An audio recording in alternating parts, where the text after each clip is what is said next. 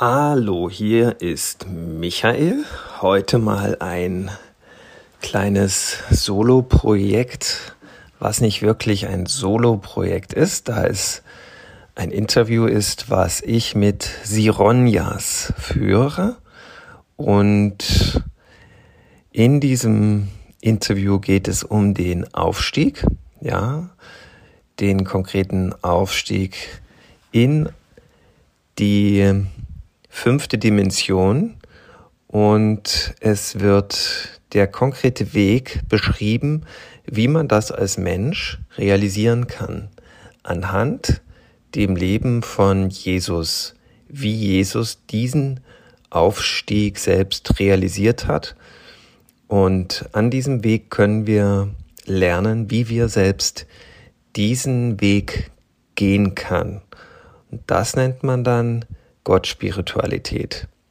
Und ich bin sehr froh, dass ich euch dieses Interview hier auf unserem Erwachte Götter Podcast bereitstellen kann. Und wer das Video zum Interview sehen möchte, das wird nicht uninteressant sein, weil viele Grafiken eingeblendet werden, die zwar erklärt werden, aber die man dann halt nicht hier in der Audiotonspur ablesen kann. Der möge sich einfach auf heilungskongress.de anmelden und dort kann man das dann kostenfrei auch ansehen bei Bedarf. Dann erstmal Tore auf für diese Weltpremiere zu diesem Wissen. Viel Freude.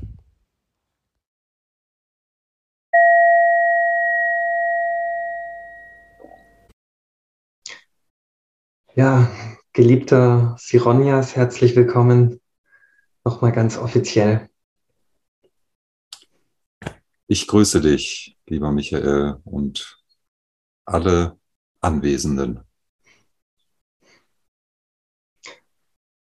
Ich lebe mit meiner Frau seit einigen Jahren in der göttlichen Führung und wir haben die Beobachtung gemacht, dass egal wie chaotisch und verzweifelt das Aus sich gerade darstellt, dass uns die göttliche Führung immer einen Weg zeigt. Und hm, da sind wir gerade in letzter Zeit zu der Vermutung gekommen, dass es im Grunde der einzige Weg sein kann, wie die komplette Menschheit aus diesem ganzen Schlamassel wieder herausfindet, indem man sich der göttlichen Führung anvertraut. Und ähm, fällt dir da ein, ein Weg B ein, der da auch noch geht oder ähm, findest du das ähnlich? Du, das ist ja fast so, als hätten wir das vorher abgesprochen. da rennst du bei mir völlig offene Türen ein. Das ist genau unsere Erfahrung. Und ich, äh, ja, Verzeihung gegenüber den Anwesenden, an die Anwesenden gerichtet, die schon viele Videos kennen, dass es jetzt vielleicht inhaltliche Wiederholungen gibt. Ich äh, habe gelegentlich erwähnt oder teilweise auch ausgeführt, im Rückblick habe ich vier Begriffe von Spiritualität gebildet. Ich-Spiritualität, 4D-Spiritualität, geistige Welt-Spiritualität und Gott-Spiritualität. Nachdem meine Frau und ich von nicht mal 24 Monaten, also nicht ganz zwei Jahren, es war im Jahr 2020, aber eher gegen Ende, zur sogenannten danach so formulierten, definierten Gottspiritualität gefunden haben, was genau das ist, eben als als Ziel dieses Weges, dass wir sind alle göttlich geführt. Nur die meisten Menschen wissen nichts davon oder sie nennen es nicht göttliche Führung, sondern durch das höhere Selbst oder wie auch immer, oder ich bin durch die geistige Welt geführt, wie auch immer. Sie einige glauben schon irgendwie an, an eine, eine höhere Führung, sei es von außen oder von innen. Und die Schwierigkeit ist aber dann wirklich so offen dafür zu sein, dass man es wahrnimmt, möglichst immer. Sonst kann, kann eben mal was schiefgehen. Und diese innere Stimme tatsächlich als innere Führung erkennt, im Idealfall eben als die göttliche Stimme in einem und dieser auch folgt. Also es gibt da so Mehrschrittverfahren quasi oder, oder mehrere Hürden zu überwinden. Man muss erstmal glauben, dass man geführt ist und vom Außen weg, dass man rennt immer zu Medien und, und, und, und zu Astrologen und Kartenlegern und sagt mir, was ist heute wichtig und was steht dieses Jahr an oder oder. Oder sag, sag du mir, wer ich bin, sondern dass wir alle wieder zu Gott finden. Da, da, da führt kein Weg dran vorbei, weil gibt es ein Video mit mir auf Sironias TV auf YouTube. Wer oder was ist Gott? Der ultimative Gottesbeweis. Und da sage ich und erkläre, dass Gott alles ist, was ist. Das heißt, alles, was existiert und auch alles, was nicht existiert. Und das erkläre eben, warum das der einzig sinnvolle Gottesbegriff ist. Und das heißt, wenn Gott alles ist, in der, in der spirituellen Szene gibt es diesen Spruch, alles ist eins. Und Gott kommt da nicht vor, erstmal nicht. Bei manchen ja, ist das so im Hinterkopf mit dabei, bei vielen aber nicht. Viele vermeiden das Wort oder einen Begriff von Gott. Und ich mache das eben nicht oder nicht mehr. Ich habe das umgedreht. Ich habe davor auch an Gott geglaubt, aber er hat im praktischen Leben nicht stattgefunden. Und alles ist eins und Gott ist alles, was ist, alles, was existiert und nicht existiert. Und damit sind wir eins mit Gott und Gott ist eins mit uns. Und wir sind ganz in Gott und Gott ist ganz in uns, auch wenn in uns noch was anderes ist, was nicht göttlich ist. Doch so wie Gott uns geschaffen hat, Gott ist auch der Schöpfer, Gott hat uns Menschen geschaffen. Deshalb sind wir von der Schöpfung her durch und durch göttlich. Das ist unser Potenzial. Und um uns herum ist auch alles göttlich, weil alles Gott ist dann ist da was passiert und dann gab es auch nicht Göttliches. Doch das ist mal das Grundprinzip. Und weil wir eins mit Gott sind, ist Gott nicht jemand oder etwas im Außen, sondern in uns. Gott individualisiert sich in uns in Form unserer individuellen Göttlichkeit. Und es geht einmal darum, von dem Außen wegzukommen. Also ja, da ist Gott, Gott ist, und wir sind alle letztlich göttlich geführt. Also ich lade alle Menschen dazu ein, von Außenführung nach Innenführung zu kommen und nicht beim Hören selbst oder irgendwie was oder die Seele oder wie auch immer stehen zu bleiben, sondern so weit zu gehen in einem, zumindest von der Zielrichtung her, dass wir in uns die von Gott durch uns individualisierte Stimme Gottes anerkennen, dass wir daran glauben, dass die ist und uns dafür öffnen, dass wir sie wahrnehmen können, dass wir sie identifizieren können, im Unterschied zu Einflüsterungen von Schattenwesen oder der Stimme unseres Egos aus dem Unterbewusstsein. Nach dem Goethe-Wort, zwei Seelen wohnen auch in meiner Brust, Ego und Göttlichkeit. Das meinte er damit. Dann gibt es eben noch die Einflüsterungen von außen durch Schattenwesen, dass wir das unterscheiden können. Und wenn wir das so wahrnehmen, dass wir dann auch sagen, dass wir den Mut haben, dieser Stimme auch zu folgen. Das ist dann die letzte Hürde, weil es kann sein, die Stimme sagt, was weiß ich, trenne dich von deiner Frau, geh nach Südamerika und nee, wieso? Und äh, uns geht's doch gut und was soll ich in Südamerika? Und dass wir, also ich glaube nicht, dass die göttliche Stimme in uns von jetzt auf gleich, zack, sowas uns an den Kopf knallen würde oder in den Kopf knallen würde.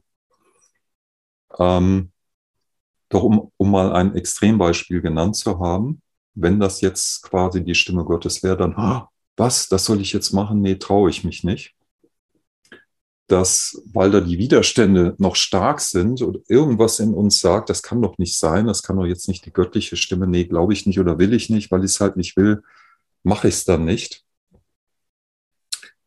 Ja, Gott ist, wir sind eins mit Gott, Gott ist in uns, auch außen. Und wir sind göttlich geführt und darum geht's. Und äh, es, es gibt dazu, es gibt keinen Weg B. Es gibt keinen Weg B. Ich sage sogar verstärkt,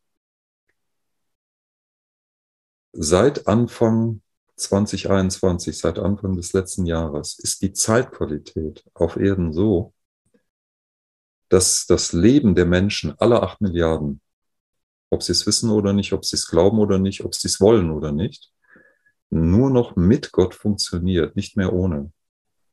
Und da habe ich eben diese vier Begriffe im Rückblick, nachdem wir, meine Frau und ich, Norea, meine Frau Norea und ich, 2020 zur dann so definierten, so, sogenannten Gottspiritualität gefunden haben,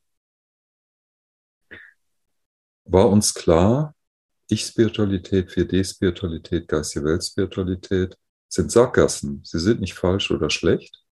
Ist nichts falsch dran, ist nichts schlecht dran. Man kann mit Lichtwesen kommunizieren, man kann mit Wesenheiten in 4D kommunizieren. Wir dürfen, können hier in 3D von Mensch zu Mensch weiter kommunizieren, auch wegen spirituellen Sachen, so wie wir das jetzt machen. Ist nicht, nicht falsch, nicht schlecht. Doch wenn man dabei stehen bleibt und das ausschließlich macht oder überwiegend und Gott praktisch außen vor lässt, funktioniert das Leben nicht. Und das werden jetzt alle Menschen immer mehr erleben, von Jahr zu Jahr.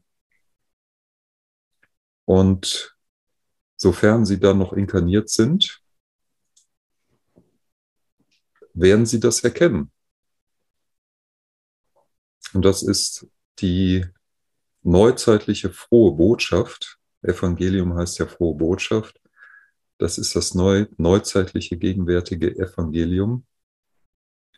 Wenn auch durch Leid, das hat die Geist Welt schon gesagt, zur zweiten Geist Welt Spiritualität, die Menschen auf der Erdoberfläche der Erde entwickeln sich nur durch Leid. Jeder muss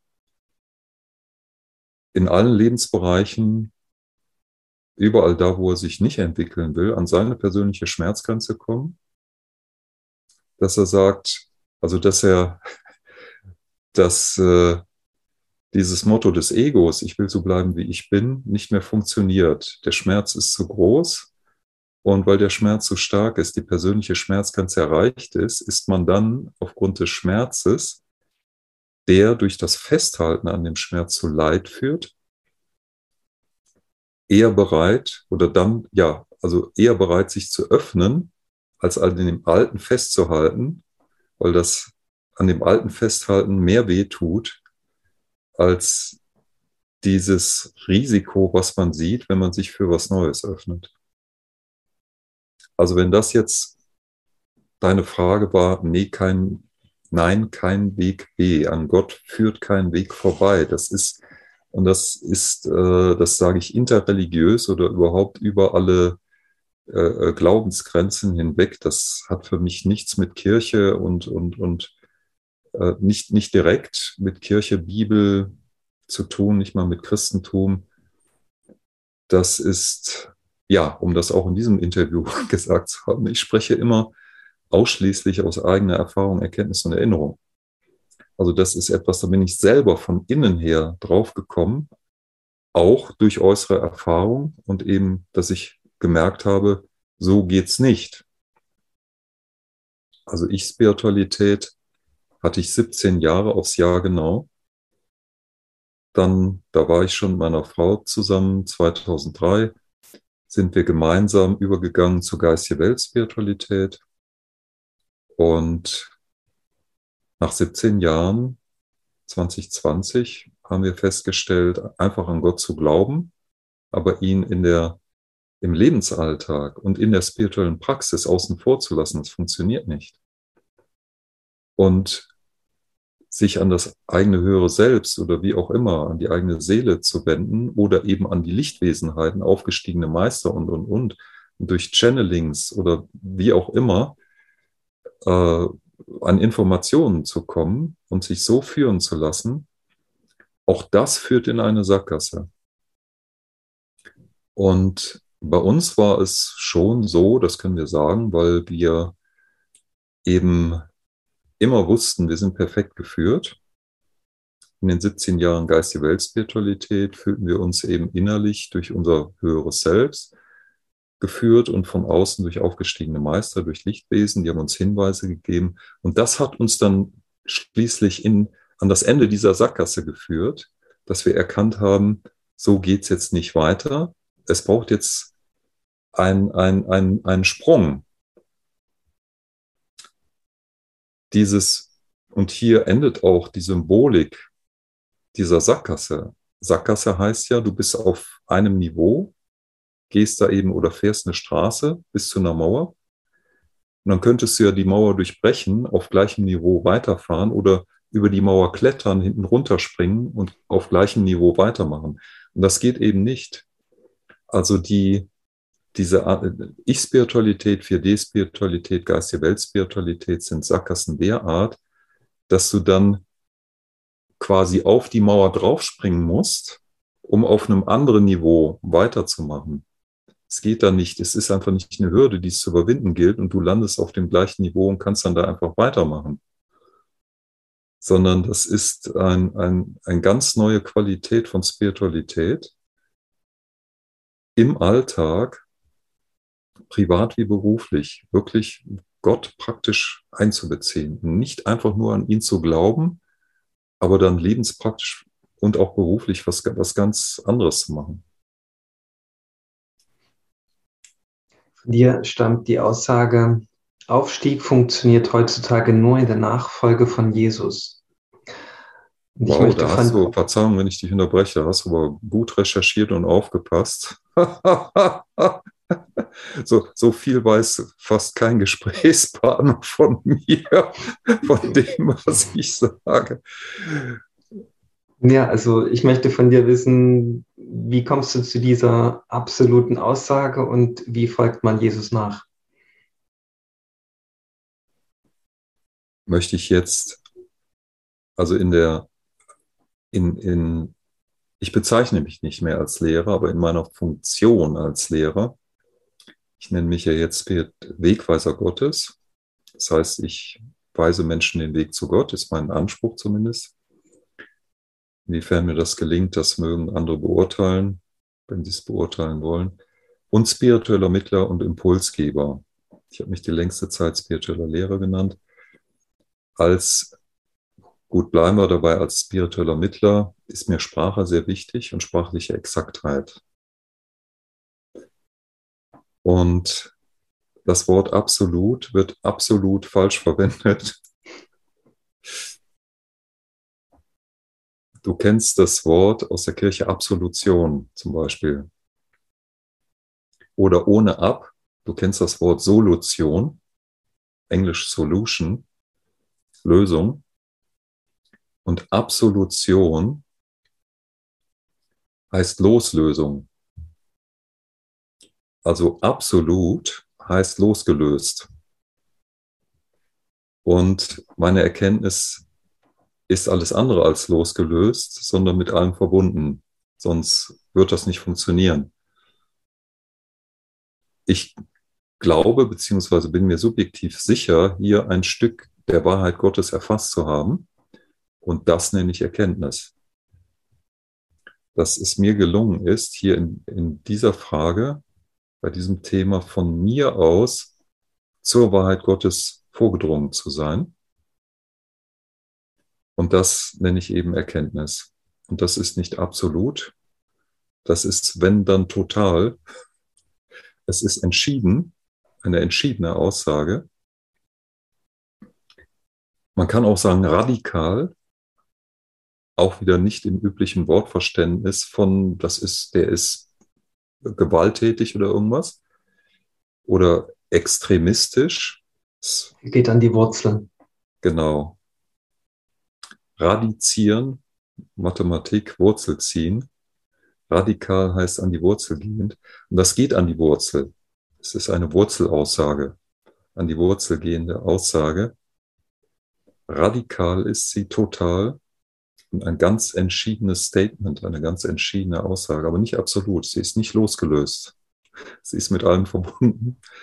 Es, es, Erkenntnisse müssen in das, was man bisher schon erkannt zu haben glaubt, hineinpassen. Es muss ein, es muss ein immer vollständigeres Puzzle werden.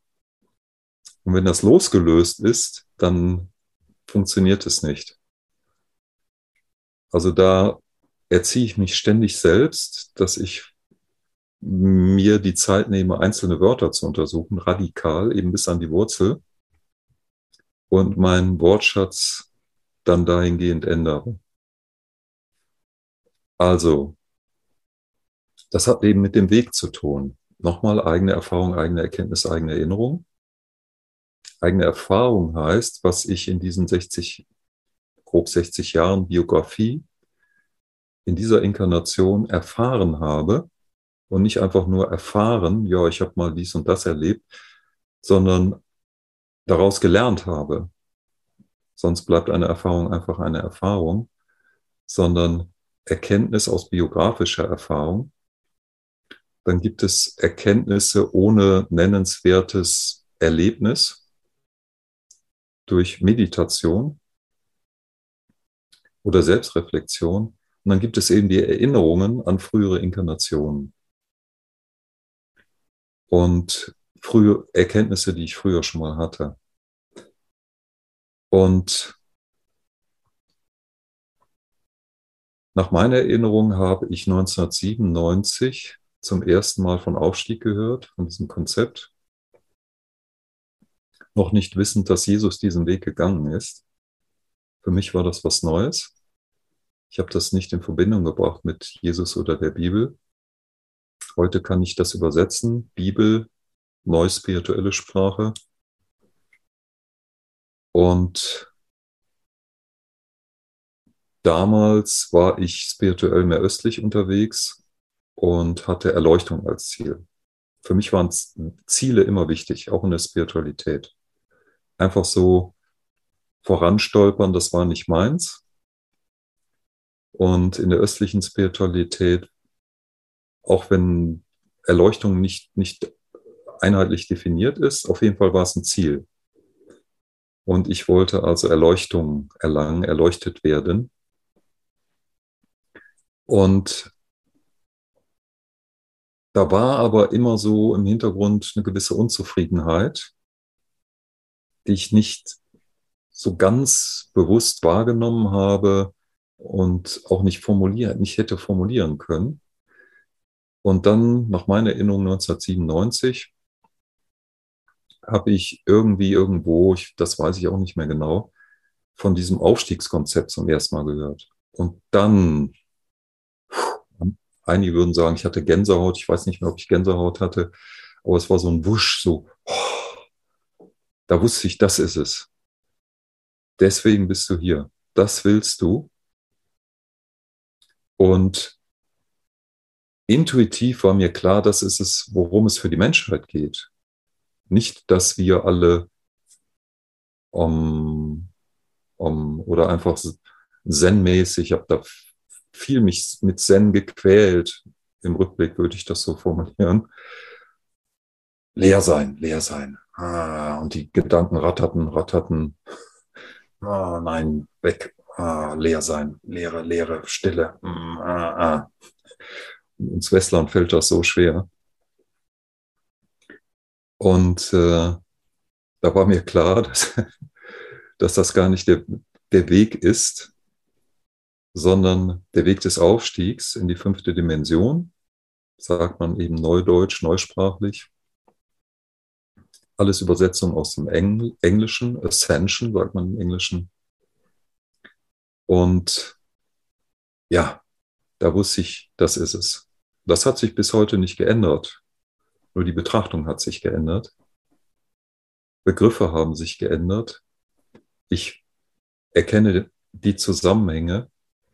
Ich habe schon zu Zeiten von geistige Weltspiritualität immer wieder mal gesagt, für mich war Jesus der erste Lichtarbeiter.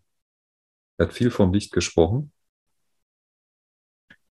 Ich habe dann auch schon erkannt, aber nicht so präzise, dass er den Weg des Aufstiegs gegangen ist. Ich habe dann irgendwann erkannt, dass diese westliche Vor- oder, oder, ja, was heißt westlich, ist ja eh ein westliches, modernes Konzept, dass äh, das, was man sich so vorgestellt hat, zumindest im deutschsprachigen Raum unter Aufstieg, nicht das ist, was Ascension meint. Ich weiß nicht, du, wir hatten im Vorgespräch kurz darüber gesprochen, du sprichst ganz gut Englisch, aber ich weiß nicht, wie weit das den spirituellen Bereich betrifft. Mich hat das ruhig. In, bitte? Erklär es ruhig, wie du das meinst oder wie du das wahrnimmst. Ja, weder, das ist keine Meinung noch eine Wahrnehmung, sondern das ist einfach, äh, in der englischen Sprache ist das ganz klar. Also wenn du Deutsche, die gut Englisch können, fragst, wie würdest du Aufstieg rückübersetzen, sagen viele Rise. Und es gibt im Englischen mehrere Worte, mögliche Worte für Aufstieg, für die Rückübersetzung. Doch Aufstieg, und das hat mich dann eben irgendwann interessiert, Lichtarbeiter, was heißt das im Original? Lichtarbeit, Lichtarbeiter, Lightwork, Lightworker. Und das hat eine ganz andere Energie als das deutsche Lichtarbeiter. Die Rückübersetzung, passende Rückübersetzung wäre Light Laborer. Denn das Wort Arbeit meint Mühsal und Plage und entspricht mehr dem englischen Wort Labor, schwere körperliche Arbeit. Work ist verwandt mit dem deutschen Werken und Wirken. Also Light Work meint Licht wirken eher, wenn wir jetzt von der Energie, die Energie vergleichen, dieser Wörter. Und ich habe dann mal halb äh, scherzhaft die Frage in den Raum gestellt, tun wir uns im deutschen Raum, deutschsprachigen Raum so schwer mit Lichtarbeit, weil wir tatsächlich meinen, das sei Arbeit. Wir müssten arbeiten, uns mühen und plagen. Und es ist eine Übersetzung aus dem englischen Lightwork, Lightworker. Und das meint, meint einfach Lichtwirken und Lichtwirker. Und das ist äh, eine andere Energie. Und Aufstieg ist die Übersetzung aus dem Englisch, von dem englischen Ascension. Und das habe ich dann eben ähm, online nachgeschaut, was, die, was verstehen denn die Muttersprachler darunter? Und es gibt einen Feiertag, der heißt Ascension Day. Und Ascension Day ist Christi Himmelfahrt. Und das war so einer von mittlerweile gefühlt unendlich vielen Aha-Momenten. Peng, aha, aha, Aufstieg meint Ascension, Ascension, Himmelfahrt. Himmelfahrt ist Aufstieg. Die geistige Welt hatte schon mal erklärt, Himmel ist die fünfte Dimension. Also Himmelfahrt, Christi Himmelfahrt, ist ja eigentlich auch falsch, ist ja Jesus Himmelfahrt. Christi musste nicht in den Himmel auffahren. Christus musste nicht in den Himmel auffahren. Es war die Himmelfahrt Jesu. Jesu ist in den Himmel aufgefahren nach christlicher Terminologie. Das heißt, er ist aufgestiegen in die fünfte Dimension, nichts anderes. Und es meint letztlich ein Dematerialisieren unseres Leibes, also der eigentliche Aufstieg. Es ist natürlich ein Weg bis dahin, doch der eigentliche letztliche Aufstieg meint, wir haben fünfdimensionales Bewusstsein, und dematerialisieren dann unseren Leib und wechseln die Frequenzebene, gehen durch 4D durch bis nach 5D und dort leben wir dann.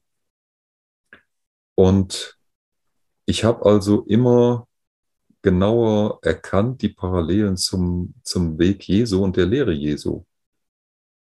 Das Aufstieg in die fünfte Dimension, was so modern und, und neu und, und wie ein eigenes Konzept erscheint, dass es nichts anderes ist als das, was Jesus gemacht hat, aufgefahren in den Himmel. Und da sind wir jetzt in der Beantwortung deiner Frage schon mal ein Stück weiter. Also das Ziel ist genau das gleiche. Er hat genau das gemacht, was Aufstieg im englischen Sprachraum eigentlich meint, was wodurch die Übersetzung von Ascension zu anstatt Himmelfahrt, das mit Himmelfahrt zu übersetzen, mit einfach mit Aufstieg, wurde das zunächst mal zu einem Abstraktum und wurde dann im deutschen, deutschsprachigen Raum mit eigenen Vorstellungen gefüllt, was das denn wohl meinen könnte. Und die, die Parallele zum Leben Jesu und dem Weg Jesu ging völlig verloren. Das schien nichts miteinander zu tun zu haben. Und also zu Zeiten von Geist, Weltspiritualität war meiner Frau und mir schon klar, deswegen sind wir hier und darum geht's und für die ganze Menschheit.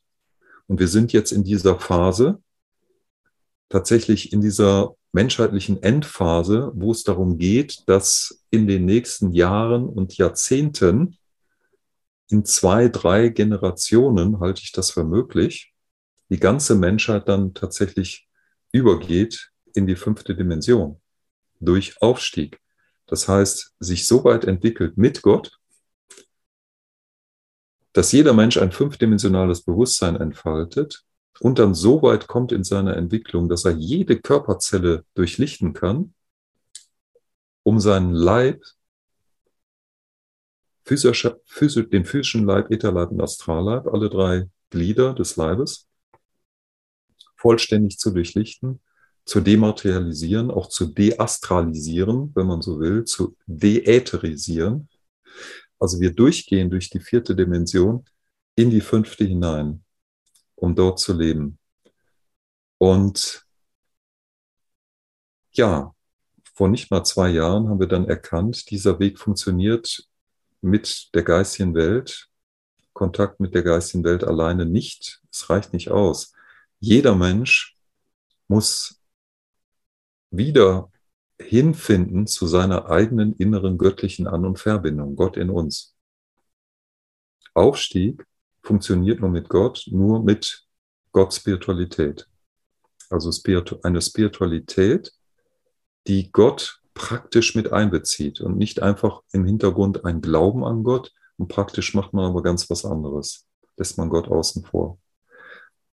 Das war also unsere Erkenntnis 2020, geistige Weltspiritualität, hier auf dem Planeten Erde. Das betone ich dann auch immer wieder. Auf anderen Planeten mag das anders gewesen sein. Hier auf der Erde, in dieser Zeitqualität, bis auf weiteres geht es nur mit Gott, nur mit Gottes Spiritualität. Die ganze Lichtarbeiterszene ist in einer Sackgasse und weiß es nicht. Das ist so, so schade. Und dann, als ich mich dann mehr mit dem Leben Jesu beschäftigt habe, habe ich gemerkt, wie ich unsere Begriffe, unsere modernen Begriffe übersetzen kann in die biblische Sprache. Ich habe das dann tabellarisch in einer Datei zusammengestellt, die praktische Nachfolge Jesu. Was waren Stationen des Lebens Jesu? Und wie kann, kann man das in moderne Sprache übersetzen? Was heißt das für uns heute? Und habe dann eben im nächsten Schritt erkannt, dass es nicht irgendwie mit Gott Spiritualität geht, sondern tatsächlich auf diesem Planeten derzeit und bis auf weiteres, es mag sich in Zukunft ändern, dass wir nicht mehr Jesus nachfolgen müssen, sondern es andere Wege innerhalb der Gottspiritualität gibt. Und wenn wir dann mal die ganzen Schattenmächte los sind,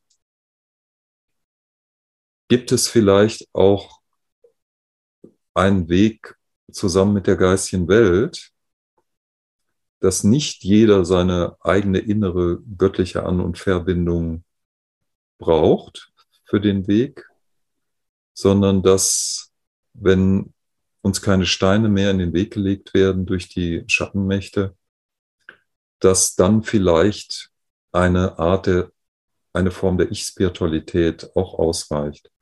Doch derzeit, und das hat eben viel mit der massiven Präsenz dieser Schattenwesen zu tun und dem massiven Wirken, dass die, dass sie als oberstes Ziel haben, nicht irgendeine Agenda, äh, äh Weltregierung, NWO oder irgendwie sowas, sondern spirituelle Entwicklung zu verhindern, um jeden Preis. Die fürchten nichts mehr als ein Mensch, der sich effektiv spirituell entwickelt. Dem machen die das Leben schwer. Noch schwerer, als das vielleicht vorher schon hatte. Das sind feinstoffliche Angriffe, feinstoffliche Schwierigkeiten. Es ist kaum bis gar nicht in 3D ich weiß nicht, ob ich das, diese Erkenntnisschritte noch näher erläutern kann. Also nach 17 Jahren Geist die Weltspiritualität haben wir erkannt, Sackgasse, es geht so nicht. Wir brauchen eine praktische Beziehung, eine lebendige Beziehung zu Gott und die braucht jeder einzelne Mensch und nicht im, mit einem Gott im Außen, sondern Gott in uns. Und dann der nächste Schritt, eben, dass es nicht irgendwie geht, sondern dass Jesus vor 2000 Jahren nicht zufällig gesagt hat, folget mir nach, aber auch nicht als Dogma, sondern weil ihm vor zwei Jahr, zwei, 2000 Jahren schon klar war, damals und bis heute noch, geht es, geht es nur so, wie er das gemacht hat. Mit einer wichtigen Ausnahme. Wir müssen nicht gekreuzigt werden. Wir müssen nicht durch den physischen Tod das hat er uns quasi abgenommen, er, in, indem er das, er den Weg so gegangen ist, bleibt uns das erspart. Und der Kreuzestod heute für den einzelnen Menschen meint den Ego-Tod. Es geht nur darum, dass unser Ego stirbt, bildlich. Das ist auch ein Bild. Ego-Tod heißt, vollständige Auflösung des Egos. Das ist der Unterschied zum Kreuzestod von Jesus. Wir müssen nicht physisch sterben, wir müssen nicht durch den physischen Tod gehen. Wir können weiter inkarniert bleiben. Es reicht Ego-Tod. Es geht nur darum, dass das Ego irgendwann stirbt als Bild, in dem es komplett verschwindet, komplett aufgelöst ist nicht einfach irgendwo verdrängt wird, irgendwo hingeht, sondern aufgelöst wird, vollständig aufgelöst wird.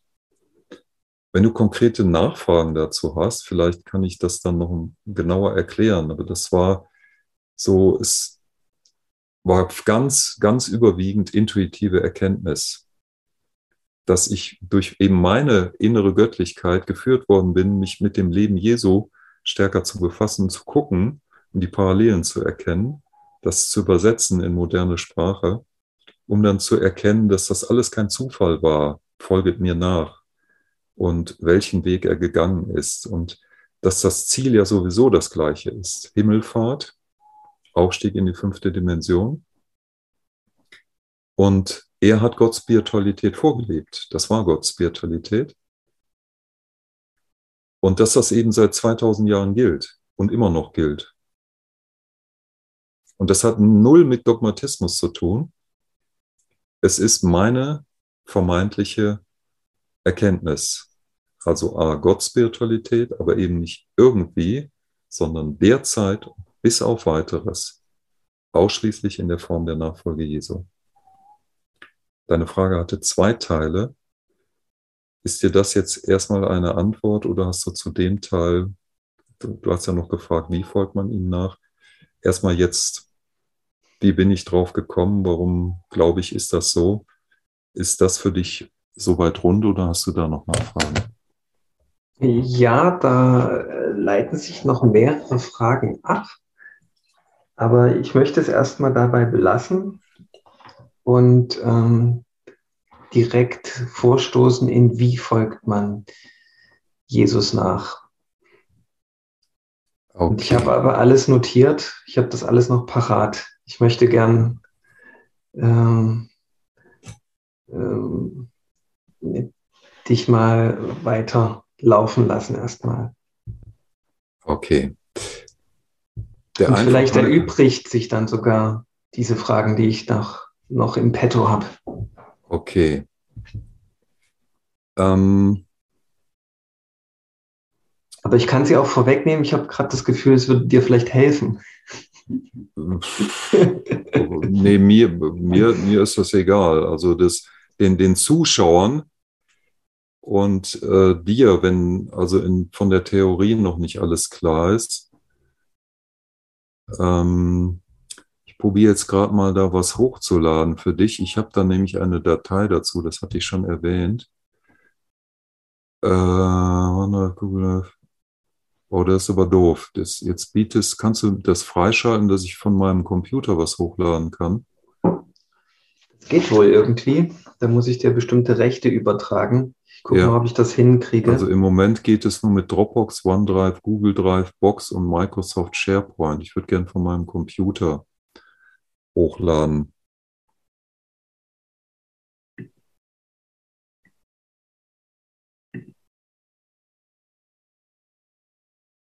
Berechtigung zum Aufzeichnen lokaler Dateien habe ich jetzt. Nee, hat sich nichts geändert. Hm, ich habe jetzt mal den Host gewechselt, dass du da bestimmte Rechte bekommst. Jetzt müsste mehr frei sein bei dir an Berechtigung. Ja, aber Datei hochladen noch nicht. Es ist nicht auf Dropbox, nicht auf OneDrive, Google Drive Box probiere jetzt da einfach mal einen Link aus. Was ist das? Connect to Box? Nee, habe ich nicht. Ähm, so, warte mal. Wieder klein machen. Ja, so ist das, wenn man das nicht abspricht. Das ist halt lebendig, live probiere ich noch den anderen Link. Microsoft SharePoint. Nee, ist auch wieder was online. Connect to SharePoint. Hm, weiß ich nicht, was das ist. Ähm, Bildschirm freigeben. Geht das? Ach so, ich habe ja jetzt die Rechte. Mhm. Probieren wir es mal so. Dann mache ich das jetzt mal groß und ähm, Bildschirm freigeben. Jo, es könnte funktionieren. Praktische Nachfolge Jesu. So, habe ich angeklickt, freigeben. Sieht man das jetzt? Da passiert was, ja.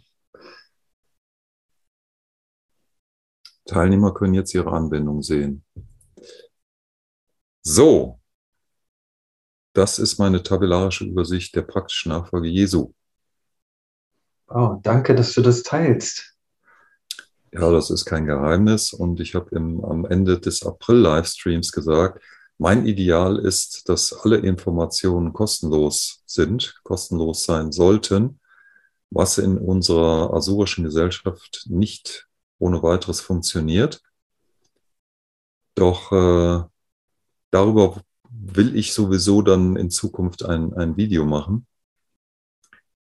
Und äh, also das gehört eh zu den Informationen, die ich unbedingt kostenlos öffentlich machen will.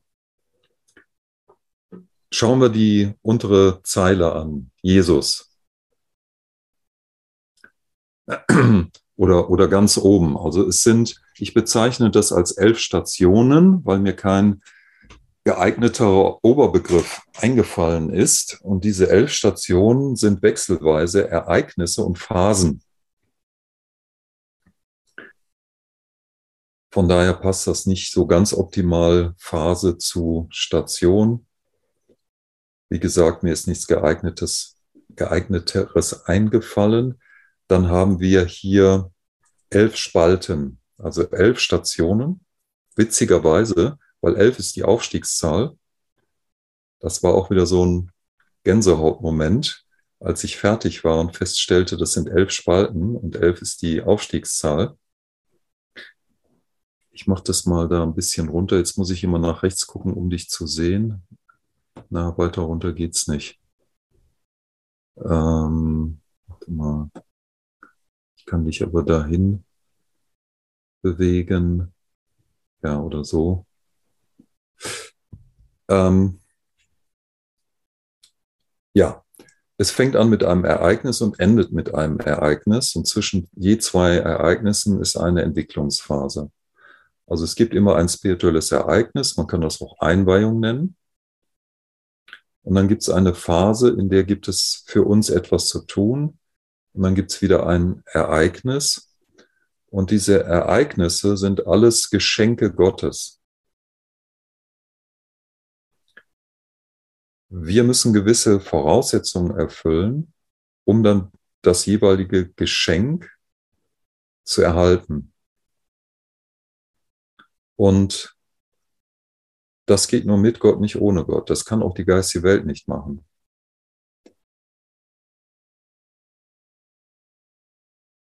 Jetzt muss ich doch wechseln, sonst, sonst funktioniert es nicht. Also was wir als Taufe kennen, das hatte Jesus von Geburt an. Und was ist das?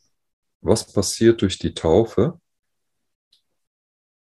Durch die Taufe hat, bekommt jeder Mensch eine eigene innere Standleitung hin zu seiner göttlichen Essenz. Die ist am Anfang wie ein Faden oder wie ein Strohhalm, also ganz zart, so dass man eben diese innere Stimme Gottes, die, die innere eigene göttliche Stimme, überhören kann, weil sie noch so leise ist, so zart. Doch mit der Taufe, das ist eben die, die ursprüngliche praktische Bedeutung. Heute in den Kirchen ist das einfach so ein Ritual und das heißt dann, ja, jetzt bist du aufgenommen, jetzt bist du, jetzt ist deine Seele gerettet und jetzt bist du äh, in, in den Schoß der Kirche aufgenommen. Und was das eigentlich spirituell meinte und wenn die Taufe funktioniert, wenn es echte Taufe ist, das äh, wird, wird ja keinem erzählt. Also was Taufe eigentlich meint, was Johannes der Täufer gemacht hat, und dadurch, äh, dazu brauchte man heiliges Wasser, und das heißt einen heiligen Fluss, und der Jordan ist einer der heiligen Flüsse der Erde.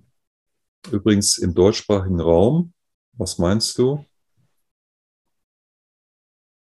Vater Rhein, so verseucht wie er ist, ähnlich wie Ganges, weshalb die, die Inder aus dieser Überzeugung, das ist ein heiliger Fluss, das ist heiliges Wasser, egal wie verseucht das ist, das Heilige, das Göttliche überwiegt und man kann da ruhig baden und seine rituellen Waschungen machen und mir wird nichts passieren. Und äh, Schulmediziner schlagen da Alarm, ja, die ganzen Keime und Bakterien und das alles und furchtbar. Ja, aber die Inder leben immer noch, sie sind nicht ausgestorben, trotz der Gangeswaschungen. Und Rhein und Jordan, das sind eben auch heilige Flüsse. Und indem Johannes eben die Menschen durch Ganzkörpertaufe ganz untergetaucht hat, waren sie durch das Eintauchen in dieses heilige Wasser, in dem ihr Leib, ihr physischer Leib ganz umgeben war, mit diesem heiligen Wasser, waren sie geschützt. Und so konnte diese innere An- und Verbindung hin zur eigenen göttlichen Essenz freigelegt werden. Durch alle Blockaden durch. Zack, zack, zack, zack. Und diese Standleitung bleibt dann bestehen durch die Taufe, seit der Taufe. Aber eben, es ist wie ein dünnes Fädchen oder wie ein Strohhalm in moderner Computersprache geringe Übertragungskapazität. Und oder eben mit Lautstärke, geringe Lautstärke und das, das Ego ist noch so laut, Schattenwesen können lauter sein, Stimmen von Menschen in 3D können lauter sein. Das ist halt der Anfang. Der Anfang des Weges mit Gott. Jesus hatte das von Geburt. Er brauchte nicht getauft zu werden. Als Jesus zu Johannes dem Täufer gegangen ist, wurde er gleich mit dem Heiligen Geist getauft, weil er das, was Johannes der Täufer den normalen Menschen mitgegeben hat durch diese Taufe, das hatte Jesus eben von Geburt an. Und Jesus hat sich eben, soweit wir das wissen von der Bibel, Bibelforschung, mehr oder weniger, weil er so eine besondere, sehr besondere Seele war, mehr oder weniger von Geburt an spirituell entwickelt.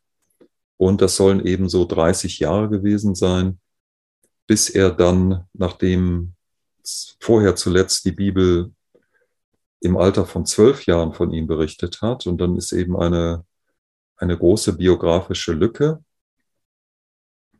wo er in der damaligen Welt rumgereicht worden ist, um bei den größten spirituellen Größen seiner Zeit zu lernen. Er war auch in Indien.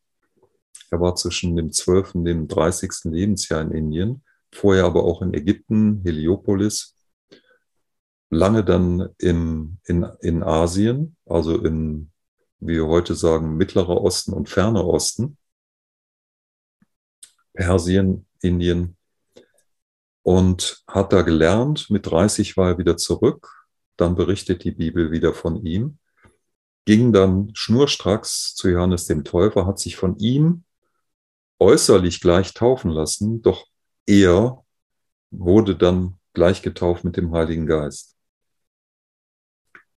So, und diese Zeit zwischen der Taufe und der Taufe mit dem Heiligen Geist, ich will doch an dieser Stelle schon einschieben, dass ähm, ich nicht mehr ganz sicher bin bezüglich der Reihenfolge. Also es fängt ganz klar mit der Taufe an. Doch ob dann als nächstes die Taufe mit dem Heiligen Geist kommen muss oder ob das auch nach dem göttlichen Erwachen sein kann, da bin ich jetzt nicht mehr ganz festgelegt. Es ist der Weg, den Jesus gegangen ist. Und es ist auch der Weg, den meine Frau und ich so weit gegangen sind. Wir sind getauft und mit dem Heiligen Geist getauft. Und wir sind jetzt in der Phase nach der Taufe mit dem Heiligen Geist. Und sofern meine Erkenntnis stimmt, hier abgebildet in dieser Tabelle, ist das, was für meine Frau und mich als nächstes ansteht, das göttliche Erwachen. Das göttliche Erwachen ist ein Begriff von der geistigen Welt, aus Zeiten der geistigen Weltspiritualität. Wie das laut Bibel hieß, weiß ich nicht. Ich kenne biblisch keinen Ausdruck dafür. Deshalb habe ich da geschrieben, siehe oben. Aber nochmal zurück. Also Jesus hatte das von Geburt an, was wir durch die Taufe bekommen. Und in dieser Phase sind wir eigentlich ein spirituell Suchender. Was können wir machen? Danach habe ich geschrieben, spirituelle Schulung in Theorie und Praxis innerhalb der Gottspiritualität. Also da können wir alles Mögliche machen. Ich habe drei Themenbereiche herausgearbeitet, erkannt, die es für uns zu bearbeiten gilt. Das ist vollständige Befreiung von Fremdenergien, vollständige Auflösung des Egos und vollständige Heiligung des Leibes. Bis dahin, also das heißt immer gesünder leben, gucken, wo kann ich meine Lebensweise noch verbessern, noch gesünder, gesünder gestalten, bis wir dann Kraft unseres göttlichen Geistes in der Lage sind, am Ende dieses Weges in Bezug auf den Leib, auf leiblicher Ebene, jede Körperzelle zu durchlichten das kommt eben dann ganz am Ende. Also als erstes ist der Schwerpunkt vollständige Befreiung von Fremdenergien. Der nächste Schwerpunkt ist vollständige Auflösung des Egos. Und das dritte Thema, Thema der dritte Themenbereich wird als letzter Schwerpunkt vollständige Heiligung des physischen, des gesamten Leibes und dann eben auch des physischen Leibes. Am Ende vollständige Durchlichtung jeder Körperzelle und dann können wir die Himmelfahrt antreten als letztes Ereignis. Und wir können diese drei Sachen parallel schon angehen, nach der Taufe, auch schon vor der Taufe. Und von daher waren diese 34 Jahre meines bewussten, zielgerichteten spirituellen Weges, 17 Jahre Ich-Spiritualität aufs Jahr genau, 17 Jahre geistige Welt-Spiritualität aufs Jahr genau macht, zweimal 17, 34. War nicht vergebens, war nicht umsonst. Ich habe mich dann schon ganz gut vorbereitet, meine Frau auch auf ihrem Weg. Und nach der Taufe, ja, haben wir uns einfach weiter Theorie war jetzt ähm, nicht mehr unbedingt erforderlich. Da mussten wir nicht von außen was lernen. Wir haben dann eigene Erkenntnisse, weitere gewonnene Erkenntnisse vertieft, die wir schon hatten. Es ging bei uns dann um die Praxis, weiter von Fremdenergien befreit, geschaut, wo hakt es noch mit dem Ego und wo sind noch unerlöste Ego-Anteile und äh, daran gearbeitet, alles mit Gott und wo können wir unsere Lebensweise noch gesünder gestalten. Dann kam für uns überraschend auf einmal die Taufe durch den Heiligen Geist, wurde uns geschenkt von Gott am 22. August 2021. Es war ein Sonntag. Wir haben uns mit Gott oder wir haben uns zum Gespräch mit Gott zusammengesetzt und dann hat er uns mit dem Heiligen Geist getauft. Er hat dann dazu gesagt, dass bei normalen Menschen die Phase danach mindestens 400 Tage dauert. Habe ich dann da reingeschrieben, nach Taufe mit dem Heiligen Geist, normaler Mensch. Davor Phase, Ereignis, da ist man, wenn man eben Gott Spiritualität praktisch macht, ist man dann ein göttlich aufgewachter Mensch. Und jetzt kommt eine neue Phase mit Ereignis, habe ich genannt die Krishna-Phase, weil Krishna uns von, weil Krishna die Asuras besiegt hat, also quasi die Menschheit von den Asuras schon befreit hat. Er ist dann aber gegangen und die Asuras wurden nicht vernichtet, sondern nur besiegt. Und sie haben dann einfach weitergemacht wie bisher. Aber energetisch gilt dieser Sieg über die Asuras vor Gott und seitdem ist ihnen, das war vor 5000 Jahren, nicht mehr alles erlaubt. Und ich nenne das jetzt einfach die Krishna-Phase, die Phase der vollständigen Befreiung von Fremdenergien. Und das ist jetzt Schwerpunkt. Das hat Jesus mal eben in den 40 Tagen in der Wüste laut Bibel geschafft. Und für normale Menschen sagt, hat Gott gesagt dort, dass mindestens 400 Tage, also über ein Jahr. Ich habe mir gesagt, ja, ich bin ja kein normaler Mensch, also ich will es in 200 Tagen schaffen. Und äh, ich bin da noch nicht ganz durch, doch ähm, es könnte sein, Pi mal Daumen, dass ich das so in 200 Tagen schaffe. Und ich habe zwischendurch was, was anderes auch gemacht. Also wenn ich die Tage abziehe, wo ich da nicht mich dem gewidmet habe, könnte ich eventuell auf 200 Tage kommen. Ansonsten rückt der 22. August 2022 näher. Dann wären es rein kalendarisch 365 Tage. Das ist der erste Schwerpunkt, wenn wir eben wirklich sagen, wir wollen Jesus nachfolgen, so wie Jesus selber den Weg gegangen ist. 40 Tage Wüste, Schwerpunkt Befreiung, vollständige Befreiung von Fremdenergien. Meine Erkenntnis dazu ist, wir, wir, also wann wir mit dem Heiligen Geist getauft werden, das entscheidet Gott allein. Also wie lang diese Phase ist zwischen Taufe und Taufe mit dem Heiligen Geist, ist individuell völlig unterschiedlich. Das kann bei einem sein am Tag danach, das kann bei einem anderen sein, ja gut, zehn Jahre in dieser Zeitqualität glaube ich nicht, aber das kann Wochen, Monate später sein, im Extremfall vielleicht ein paar Jahre. Also das entscheidet Gott allein. Das ist ein Geschenk, genauso wie die Taufe. Also effektiv neuzeitlich getauft zu werden. Ich kann das machen, ich kann Menschen taufen. Es ist sogar so, dass jeder Mensch, der effektiv getauft ist, neuzeitlich dadurch automatisch ein Täufer der neuen Zeit ist. und das an andere Menschen weitergeben kann. Mit der Taufe mit dem Heiligen Geist ist es da schon anders. Da haben wir keine weiteren Informationen.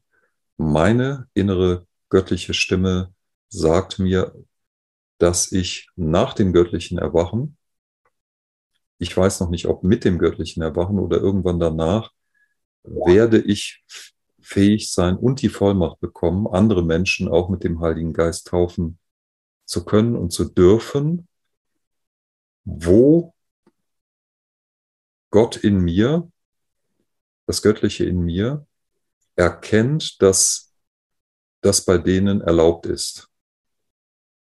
Das werde ich dann wissen. Also in dieser Phase sind meine Frau und ich, sind beide da noch nicht ganz durch. Als nächstes, am Ende dieser Phase, wieder ein Ereignis, ein Geschenk von Gott, das göttliche Erwachen. Genau, dazu meine Erkenntnis, dass wir nicht wirklich alle Bits and Pieces, wie die Engländer sagen, alle Kleinigkeiten ähm, erfasst haben müssen. Wir müssen uns nicht zu 100 Prozent von Fremdenergien befreit haben. Vielleicht reichen 80 Prozent. Ich greife oft auf die 80-20-Regel zurück, die man im Leben immer wieder findet. 80 Prozent von etwas, 20 Prozent was anderes. Und das werden wir sehen, wir werden es erleben. Vielleicht schenkt uns Gott immer früher im Laufe dann der weiteren Menschheitsentwicklung über die nächsten Jahre dieses göttliche Erwachen. Meine Erkenntnis eben, wir müssen nicht wirklich vollständig uns von Fremdenergien befreit haben, selbst mit Gottes Hilfe oder mit Hilfe von außen, die dann hoffentlich göttlich geführt sind, sondern das weiß Gott an, allein, wann er einem Menschen das göttliche Erwachen schenkt. Was heißt das dann? Das heißt, da schließen wir an an die Taufe. Ach so, Taufe mit dem Heiligen Geist heißt, wie bei der Taufe, nur jetzt mit dem Heiligen Geist. Wir haben eine Standleitung zum Heiligen Geist, doch das ist wie, wie bei der Taufe zunächst wie ein Fädchen oder wie ein Strohhalm. Das heißt ein ganz zarter Kanal. Es ist eine dauerhafte An- und Verbindung mit zum Heiligen Geist, doch es ist noch zart. Göttliche Erwachen schließt an an die Taufe. Das heißt, jetzt, weil wir frei sind von Fremdenergien, wir haben noch Ego und leiblich ist auch noch nicht alles zum Besten bestellt, noch nicht wieder göttlich. Das heißt in der Bibel, der Leib ist der Tempel Gottes und den Tempel Gottes sollst du heiligen. Und das meint ein Verb, eine ganzheitlich spirituelle Begriffserweiterung zu heilen. Und jetzt sind wir zum ersten Mal bei dem eigentlichen Kongressthema. Heilen, heiligen meint biblisch und auch neuzeitlich ein ganzheitlich spirituelles, erweitertes Heilen und nicht heilig sprechen. Das bringt nichts. Das ist ein, ein Ritual, ein äußerer Akt ohne irgendeine praktische Wirkung. Ja, heiligen heißt eben spirituell ganzheitlich heilen.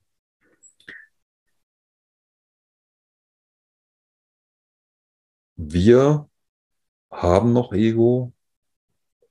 Der Tempel, unser Tempel, unser Leib ist noch nicht geheiligt.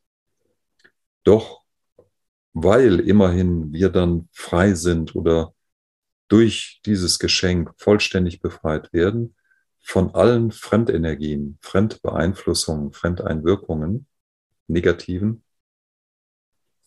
haben wir dann eine starke innere, eigene innere göttliche An- und Verbindung. Und da gibt es dann kein Vertun mehr. Das heißt, wir sind gewahr dieser eigenen inneren göttlichen Führung. Wir können diese Stimme ganz klar erkennen und sie ist laut genug, dass wir sie hören. Und wir, wir können sie ganz klar unterscheiden. Schattenwesen, Beeinflussung ist nicht mehr da, ist nicht mehr möglich. Unser Ego ist ab dann leiser Und wenn andere Menschen uns irgendwas erzählen und es geht nicht mit uns in Resonanz, unsere eigene göttliche Anverbindung sagt uns etwas anderes, sind wir da völlig klar. Also ab dem göttlichen Erwachen sind wir nicht nur wie alle Menschen von innen göttlich geführt, sondern wir nehmen diese Stimme wahr und können sie ganz klar von anderen unterscheiden und folgen dieser Stimme dann auch. Also da gibt's dann diesbezüglich auch kein Vertun dann äh, und weiß nicht, sondern das ist so klar und so stark, dass uns klar ist, es geht für uns darum, das jetzt wirklich zu tun und wir machen das dann auch. Jetzt gibt es einen anderen Schwerpunkt. Jetzt ist der Schwerpunkt in der nächsten Phase. Wie gesagt, Leib noch nicht vollständig geheiligt, Ego noch nicht vollständig aufgelöst. Jetzt kommt der Schwerpunkt Ego. Das kann man auch logisch rational erklären, diesen Weg. Es fängt an im feinstofflichen 4D, geht dann, kommt dann nach 3D und es geht von außen nach innen. Also erstmal Fremdenergien, das ist alles 4D. Energien von außen, die nicht zu uns gehören, das erstmal weg. Dann bleiben wir in 4D, aber wir, der Schwerpunkt verlagert sich nach innen, das Ego in unserer Seele. Das Ego ist eine Struktur in unserer Seele, das ist 4D. In uns, in 4D, im Feinstofflichen, das auflösen, uns davon befreien. Und dann in der letzten Phase geht es um den ganzen Leib, Astra Astralleib, Ätherleib, physischer Leib. Dann geht es in 3D hinein. Also ist durchaus rational nachvollziehbar, warum dieser Weg. Fremdenergien, Ego, Leib. Feinstofflich, außen, innen und dann runter nach 3D. Also jetzt in dieser Phase Ab hier können wir unsere Bestimmung leben. Das geht nämlich nur durch die eigene göttliche An- und Verbindung. Und dass wir diese Stimme klar erkennen, unterscheiden können und ihr auch folgen. Im beruflichen Bereich können wir dann nach dem, spätestens nach dem göttlichen Erwachen unsere Bestimmung leben. Ganz vollumfänglich zu 100 Prozent. Vorher können wir den Weg unserer Bestimmung beschreiten und meine Frau und ich, wir sind auf dem Weg unserer, äh, unserer Bestimmung, doch sie ist eben noch nicht 100 Prozent entfaltet. Wir leben noch nicht zu 100 Prozent vollumfänglich unsere Bestimmung, weil wir noch nicht göttlich erwacht sind. Das ist noch gar nicht möglich.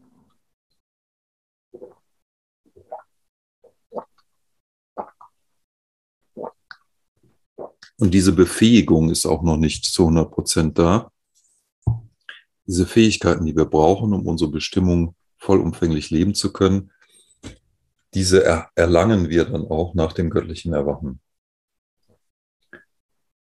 Ja, es geht darum, das Ego dann vollständig aufzulösen. Und hier gilt für mich auch wieder grob die 80-20-Regel. Und vielleicht äh, brauchen wir sogar weniger als, als 80 Prozent Ego-Auflösung. Und bei Jesus waren, da, waren das, war das eben die Zeit von der Taufe mit dem Heiligen Geist bis zum Kreuzestod. Laut Bibel ungefähr drei Jahre. Und wie lange das beim einzelnen Menschen dauert, ist individuell verschieden. Dank der Zeitqualität verkürzt sich das von Jahr zu Jahr für die, die dann erst damit anfangen, mit dieser Phase, nenne ich die Siddhartha-Phase, weil Buddha sich auch konfrontiert hat mit allen Schattenwesen und darüber hinaus sich auch entwickelt hat. Ob man das wirklich eins zu eins das göttliche Erwachen nennen kann, weiß ich nicht. Doch er hat auch sein nach meiner Erkenntnis und Erinnerung hat er auch sein Ego komplett überwunden und das geht dann nur durch Auflösung. Also das ist etwas, was äh, Siddhartha auf dem Weg hin zu Buddha gemacht hat und deshalb habe ich Siddhartha geschrieben, nicht Buddha. Danach eben Jesus und nicht Christus. der Mensch Siddhartha hat das geschafft auf seinem Weg hin zu Buddha. Und ja, wenn Gott meint, jemanden erlösen zu müssen oder, oder zu, zu, nicht zu müssen, also zu, zu, zu können, nicht von der Fähigkeit her, sondern dass er sieht, der Mensch ist reif, dass ich ihm das schenken kann, den Ego-Tod, Kreuzigung des Egos, dann wird er das machen. Das heißt, egal wie viel Prozent Ego wir aufgelöst haben bis dahin, wenn Gott sagt, so, aus meiner Sicht, göttlichen Sicht, ist dieser Mensch soweit, erlässt er uns den Rest und nimmt unser Ego, unser Restego komplett voll von uns. Und das ist dann der sogenannte Ego-Tod. Vollständige Auflösung des Egos oder eben Kreuzigung, unsere Kreuzigung. Es wird nur das Ego gekreuzigt. Bei Jesus war das der physische Tod am Kreuz mit etwa 33 Jahren. Dann lag Jesus im Grab. Jetzt kommt eine neue Phase, die eigentliche Jesus-Phase, die wieder mit einem Ereignis abschließt. Und jetzt geht es darum, nachdem wir frei sind von, von Ego und sämtlichen Fremdenergien, Fremdeinflüssen, Fremdeinwirkungen, das 5D-Bewusstsein in unser, zunächst in unserer Seele, also im Feinstofflichen, vollständig auszubilden. Und Jesus hat das mal eben in drei Tagen gemacht, wenn er das nicht schon vorher hatte. Also bei einigen Details äh, bin ich mir da noch nicht so ganz sicher. Auf jeden Fall war, da, war das diese dreijährige, dreitägige Phase im Grab, wo er seinen Leib vollständig, seinen physischen Leib vollständig wiederhergestellt hat, nachdem er vorher tatsächlich tot war. Also es gibt ja diese These, er ist ja gar nicht richtig gestorben und hat sich dann, ist dann gesund gepflegt worden. Nein, er musste durch, die, durch den physischen Tod und er war physisch tot. Doch er hatte die Fähigkeit und die Vollmacht, aus dem Feinstofflichen heraus seinen physischen Leib, der in dem Grab lag, dem Felsengrab, vollständig wieder herzustellen, sodass er in denselben Leib wieder reinkarnieren konnte. Das war bei ihm dreitägige Phase. Dann ist er wieder auferstanden von den Toten. Und ob das jetzt so eins zu eins korreliert, bin ich nicht vollständig sicher. Auf jeden Fall geht es für uns nach dem Ego-Tod darum, das 5D-Bewusstsein im Feinstofflichen, in unserer Seele voll, vollständig auszubilden. Und wenn wir das Ziel erreicht haben, heißt das neudeutsch die göttliche Wiederkehr. So hat die geistige Welt das genannt. Diese Begrifflichkeit ist noch aus der Zeit der Gott, äh, der geistigen Weltspiritualität, das göttliche Erwachen, die göttliche Wiederkehr. Dann sind wir feinstofflich, vollständig wieder göttliche Wesen. Nicht nur geistig, sondern auch in unserer Seele. Mit unserer Seele sind wir hier, leben wir hier in 3D, 4D. Leiblich noch nicht. Der Tempel, unser Tempel, unser Leib ist noch nicht vollständig geheiligt. Doch im Feinstofflichen haben wir eben 5D-Bewusstsein erlangt, sind damit göttlich wiedergekehrt. Das Göttliche ist in uns anwesend, vollumfänglich, zumindest eben auf dieser Ebene von 5D. Es geht ja dann noch weiter, Aufstieg nach 6D, 7D und so weiter. Doch dieser Anfang ist gemacht. Und Vorher war es ja nur so, dass wir diese Stimme klar gehört haben und dieser gefolgt sind. Doch eben, es fehlten uns noch diese ganzen Fähigkeiten, die mit 5D-Bewusstsein einhergehen. Und diese haben wir alle entfaltet. Dann, auch hier müssen wir das nicht vollständig ausbilden. Davon gehe ich aus in dieser Jesus-Phase wenn Gott sagt, dieser Mensch ist für mich so reif, schenkt er uns die göttliche Wiederkehr, Peng, dann haben wir in unserer Seele das 5D-Bewusstsein. Und jetzt kommt die letzte Phase. Gut, die habe ich jetzt genannt, Christusphase, greift etwas vor, ist noch nicht wirklich die Phase, die uns zum Christus werden lässt. Ich habe im, in Klammern deshalb auch geschrieben, Buddha, Avatar, Merlin, Meister. Das sind fünf Wege, die ich identifiziert habe und formuliert habe. Nach dieser Jesus-Phase kann man effektiv den Christusweg gehen oder den Buddha-Weg, den Avatar-Weg, den Merlin-Weg oder den Meisterweg bis Ende Jesus-Phase waren diese, waren diese Phasen für alle Wege gleich. Und jetzt leben und wirken wir als 5D-Mensch. Und jetzt geht es um aufsteigen zu können, um die eigene Himmelfahrt vollziehen zu können, um die vollständige Durchlichtung unseres Leibes, um die vollständige Heiligung unseres Tempels, Astralleib, Ätherleib, physischer Leib. Jesus hat gelebt. Jesus, ja, bei Jesus fiel das möglicherweise mit der Auferstehung zusammen, denn wir hören, er ist mal hier erschienen, mal dort erschienen. Also er konnte sich vermutlich schon dematerialisieren, ist nicht mehr physisch gereist, sondern hat sich dematerialisiert, ist feinstofflich gereist, um woanders wieder zu erscheinen. Es kann aber auch sein, dass er die Fähigkeit der Bilokation genutzt hat, dass er also fähig war, an mehreren Orten physisch gleichzeitig zu erscheinen. Also dass er eigentlich irgendwo war und sich eben irgendwo anders bilokalisiert hat.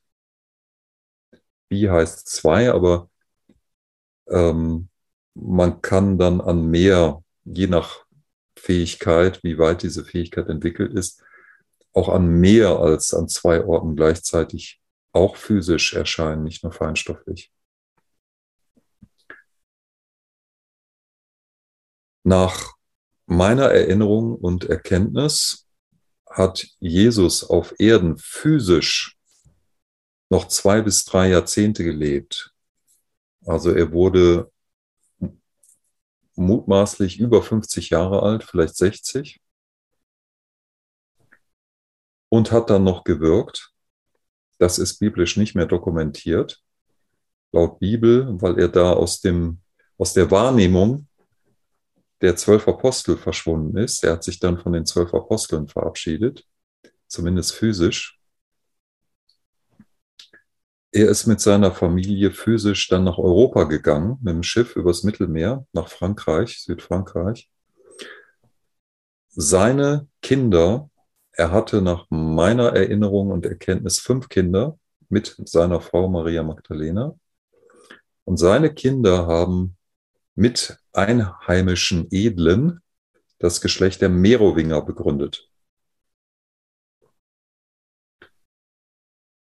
Also er hat noch 20, 30 Jahre, vielleicht noch länger gelebt in Europa, physisch, bis er dann gesagt hat, so, das war's jetzt. Jetzt trete ich meine eigentliche Himmelfahrt an. Ich verlasse euch jetzt. Tschüss, bis zum nächsten Mal. Dann hat er sich dematerialisiert und ist meines Wissens seitdem nicht wieder physisch erschienen maximal in 4D.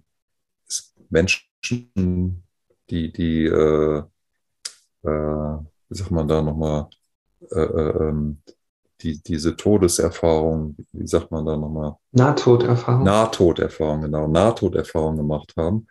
Also die in gewisser Weise tot waren, aber noch nicht mausetot, sondern dann eben wieder zurückgekommen sind. Einige berichten eben von Erfahrungen mit äh, Jesus, Begegnungen mit Jesus. Das war in 4D. Also da hat sich Jesus hineinprojiziert. In 4D ist Menschen dort erschienen.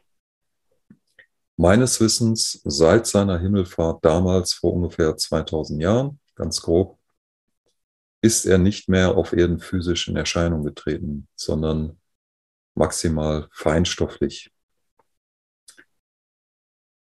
Ja, Wir leben und wirken dann als 5D-Mensch, bis wir unser, unseren Tempel vollständig geheiligt haben.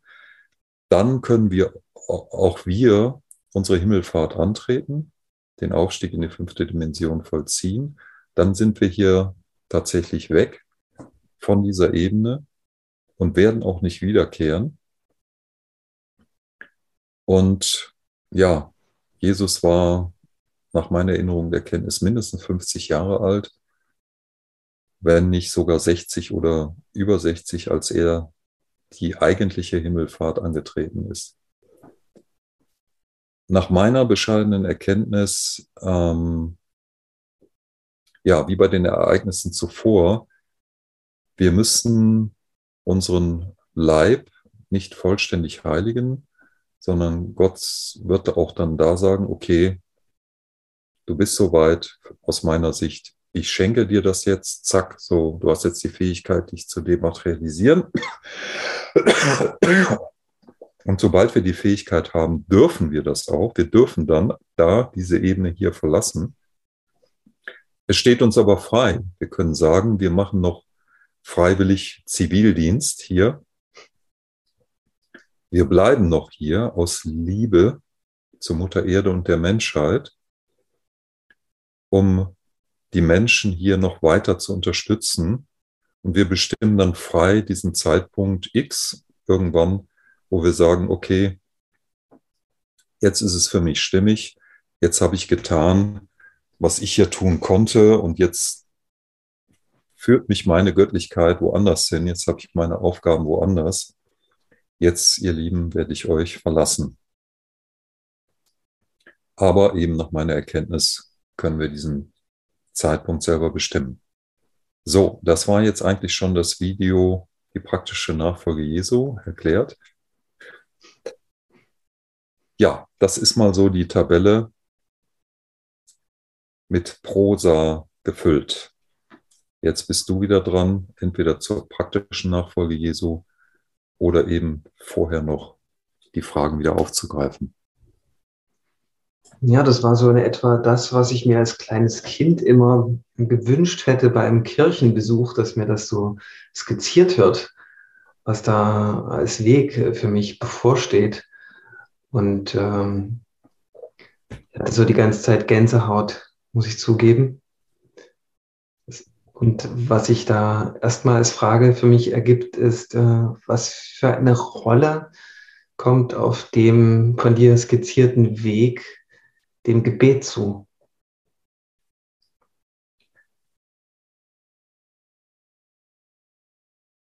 Eine ganz, ganz große.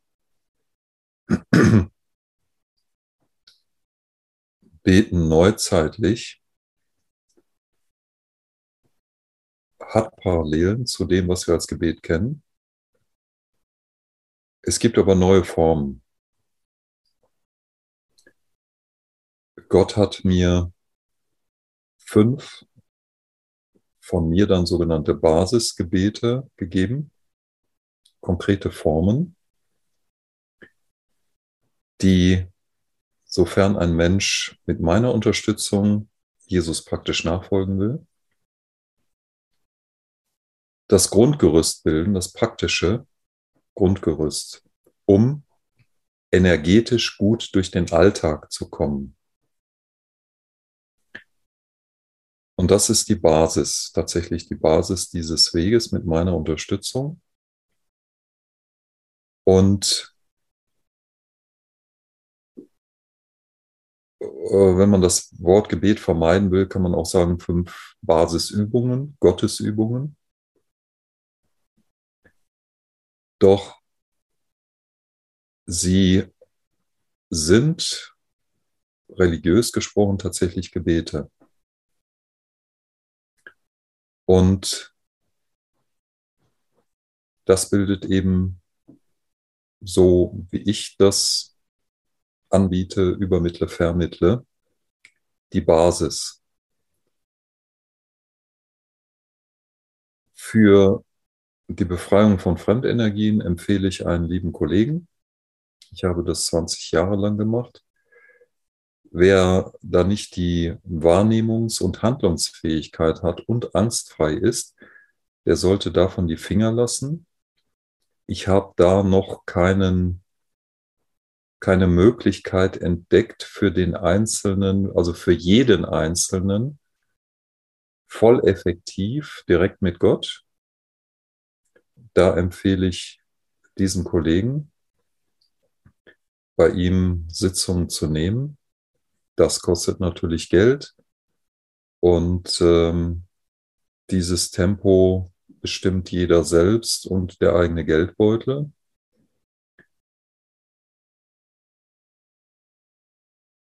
Das ist das, was ich zu dem Themenbereich empfehle. Dreh- und Angelpunkt ist aber eh das menschliche Ego.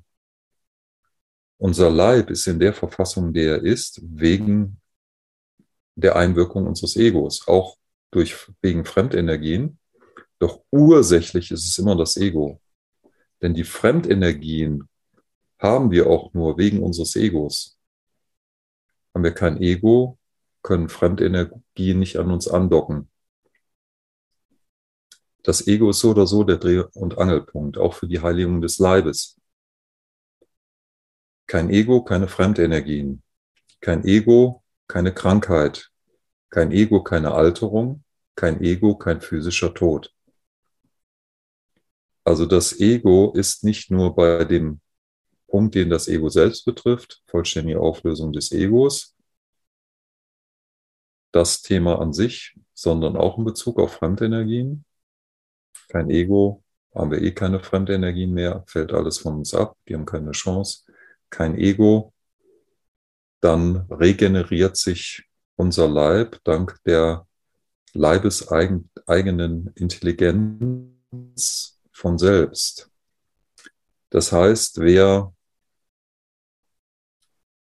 das nicht in dieser Reihenfolge machen will, kann den Schwerpunkt beim Ego ansetzen, wobei nach dem Motto sowohl als auch, anstatt entweder oder, eben jeder wie er mag und nach Geldbeutel kann zum Beispiel diesen Kollegen konsultieren. Das ist halt meine Empfehlung, wer sich von Fremdenergien befreien will. Parallel kann man schauen, dass das Wissen ist da, das ist kein großes Geheimnis. Wie lebe ich gesünder? Die Menschen wissen ja in aller Regel, wo sie ungesund leben, ob sie noch rauchen, ob sie Fleisch essen oder oder, ob sie sich zu wenig bewegen. Und hier geht es dann halt darum, sich ein Thema nach dem anderen durchaus systematisch vorzunehmen und zu sagen, okay, wo will ich hier ansetzen auf leiblicher Ebene, mein Leben noch gesünder zu gestalten. Und das kann man immer parallel machen. Doch jemand eben auch um seinen Geldbeutel zu, zu schonen oder die, die eh nicht sich das so leisten können oder in, in einer gewissen Regelmäßig leisten, Regelmäßigkeit leisten können, können durchaus für sich selber allein mit Gott den Schwerpunkt legen, vollständige Ego-Auflösung. Das geht mit meiner Unterstützung mit sogenannten Gottesmantren. Das sind quasi Mini-Gebete. Sie haben Ähnlichkeit mit Affirmationen, aber Affirmationen mit Gott. Und eine, eine Form, die mir Gott gezeigt hat, ist eine Zweisatzform. Grob ich, da, da, da, Gott. Und dann die Umkehrung, Gott, da, da, da, ich oder mir. Ein Beispiel. Ich bin mutig, dank Gott. Gott ist der Mut in mir. Ich bin mutig, dank Gott. Gott ist der Mut in mir. Ich bin mutig, dank Gott. Gott ist der Mut in mir. Das ist das sogenannte oder eine mögliche Form für das Mutmantra. Du hast vermutlich schon gehört von den sogenannten Ich bin-Affirmationen. Ich bin Licht, ich bin Liebe, ich bin Freiheit, ich bin glücklich, ich bin dies, ich bin, ich bin das. Das erinnert daran, aber wir beziehen hier eben Gott mit ein. Und diese neuzeitlichen Gebete sehen so aus, dass wir entweder am Anfang Gott ansprechen in der kraftvollen Form, mein lieber und geliebter Gott. Oder bei den Gottesmantren kommt Gott in jedem Satz vor. Und ich empfehle dringendst ausschließlich das Wort Gott G-O-T-T zu verwenden. Das zu ersetzen führt bestenfalls dazu, dass man Teilaspekte von Gott erwischt, aber nicht Gott in seiner Totalität, nicht Gott in seiner Gesamtheit.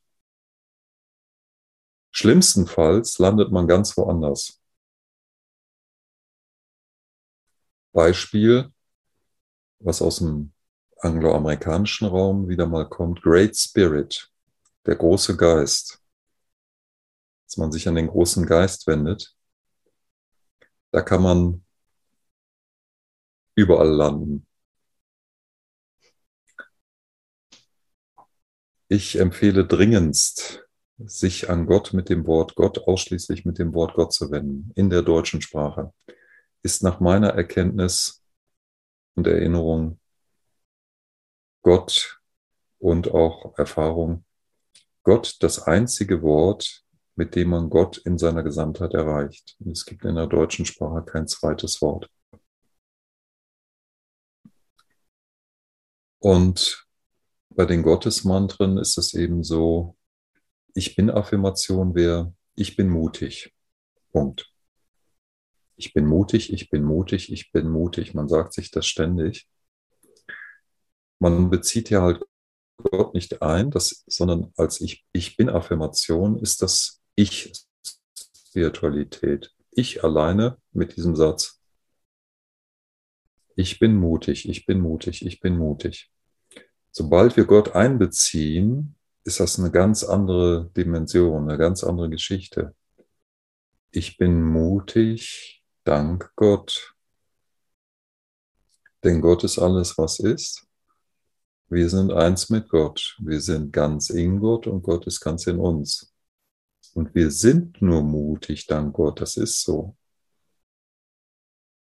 Und wenn wir Gott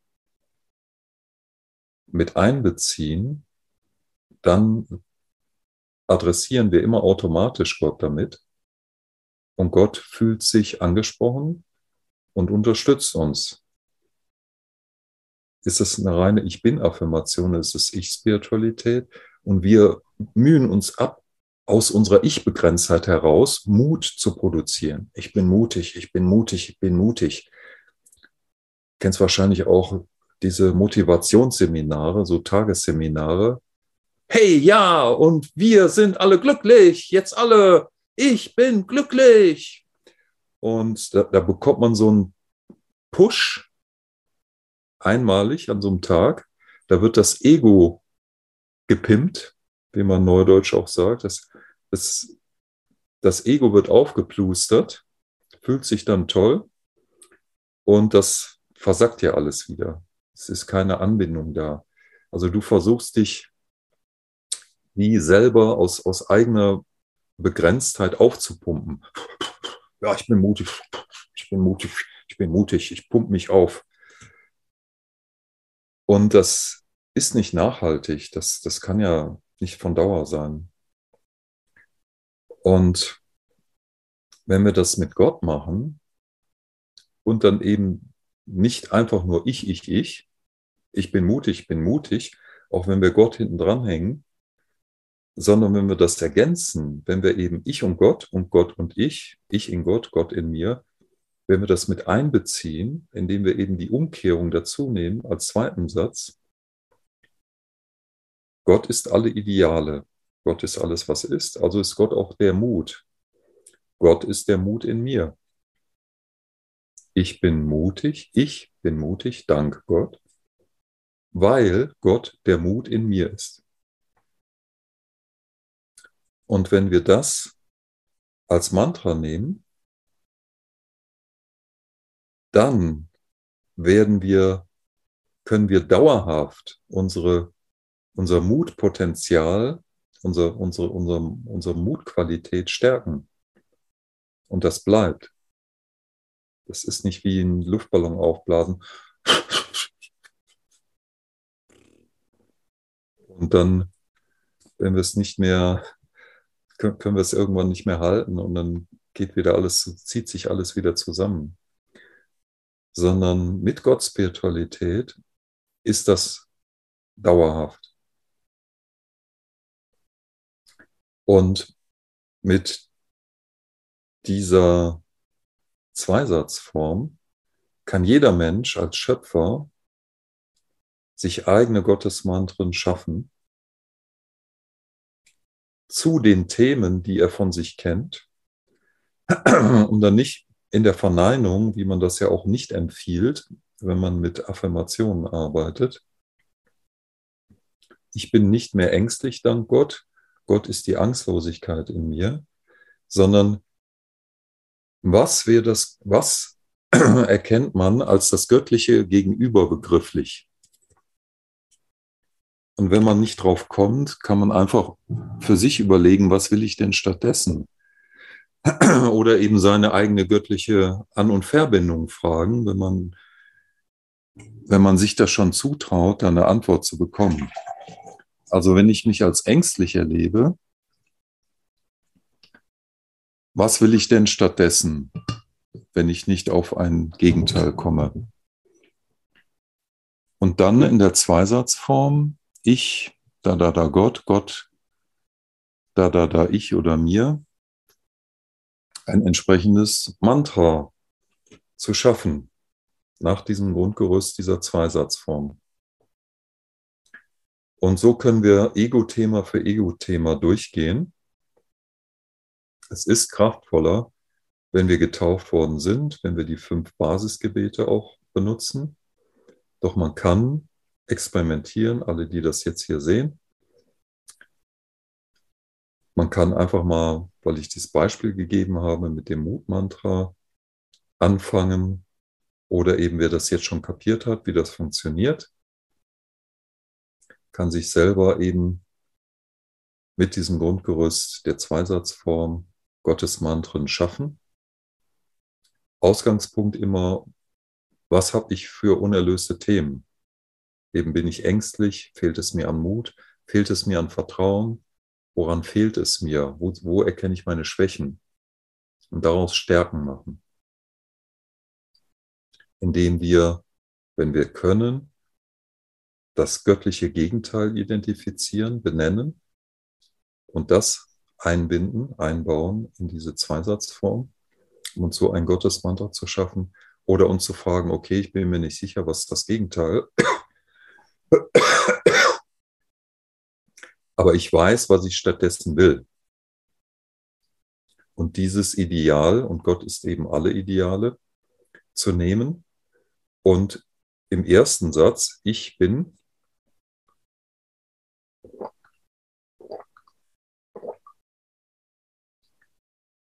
funktioniert sehr schön das Adverb oder Adjektiv.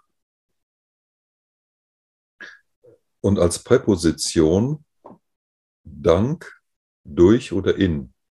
Also ich bin mutig dank Gott, ich bin mutig durch Gott oder ich bin mutig in Gott. Kann man schauen, was funktioniert für einen am besten. Und im zweiten Satz Gott ist dann das Substantiv in mir. Das funktioniert immer. Ist man immer auf der sicheren Seite, kann nichts falsch machen. Und dann gilt es halt, sich in Meditation zu begeben und diese zwei Sätze in Abfolge, also ich rate dringend davon ab, sich einen Lieblingssatz auszusuchen, und dann wieder nur zu sagen, nur um Gott erweitert, ich bin mutig, dank Gott, ich bin mutig, dank Gott, ich bin mutig, dank Gott. Sondern es ist kraftvoller, wenn wir eben auch die Perspektive wechseln. Ich im Verhältnis zu Gott und Gott im Verhältnis zu mir. Also wirklich diese zwei Sätze in Abfolge immer wechseln, im individuellen Rhythmus in der Meditation sprechen und das kennen wir dann vor, vorwiegend aus dem Osten. Da haben wir auch das Wort her Mantra. Ein Mantra ist eben irgendeine, manchmal nur ein Wort, Om, Om, Om zum Beispiel.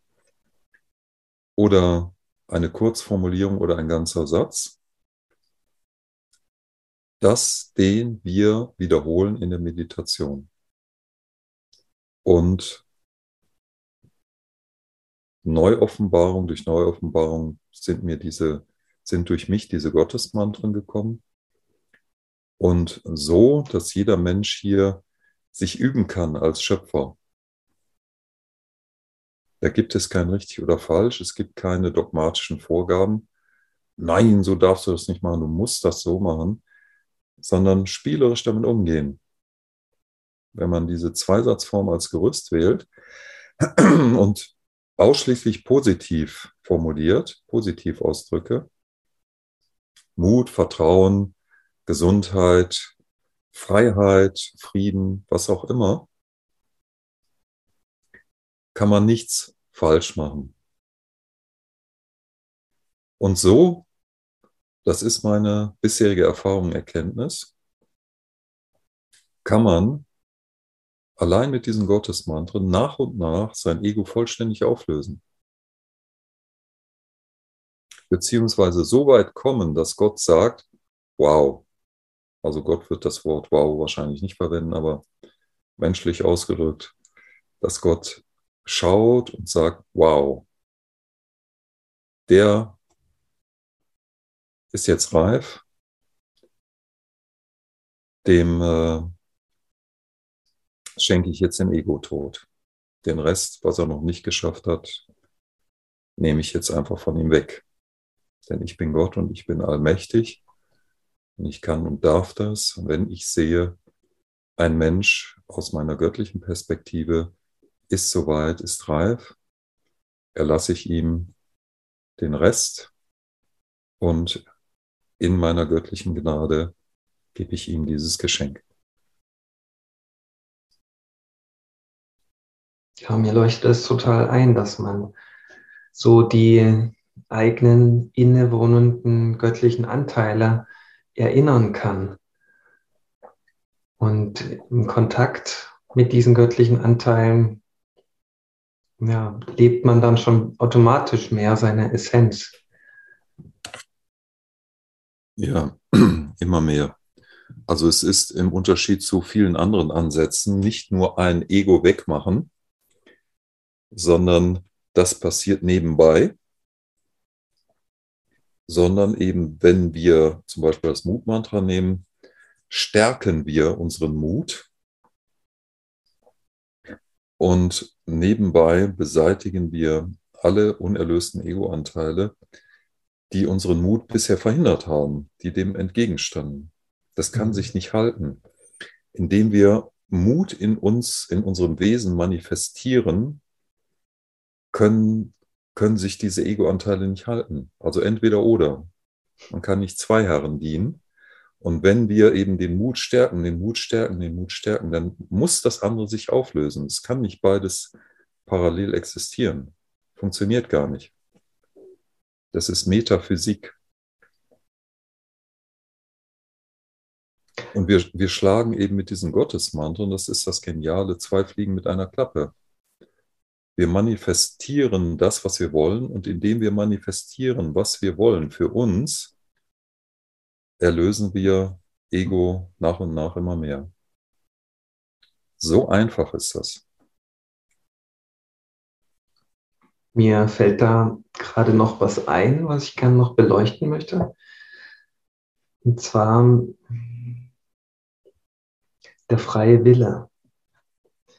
Dem kommt nach meinem Dafürhalten eine ganz große Rolle zu in der Auflösung des Egos. Und ich, ich, ich äh, empfinde das so, indem ich sage, dein Wille geschehe, dass ich dann quasi dem mehr Bedeutung gebe, hm, was ich als meine göttliche Essenz bin. Und das Ego wird dann dadurch nicht mehr genährt. Und das empfinde ich als die exakte, als den exakten Einsatz meines freien Willens. Ja, das habe ich ja bei dir auch schon mal gehört, äh, dass uns das freigestellt ist. Was auch immer wir tun, ob gut oder böse, ist alles nicht schlimm.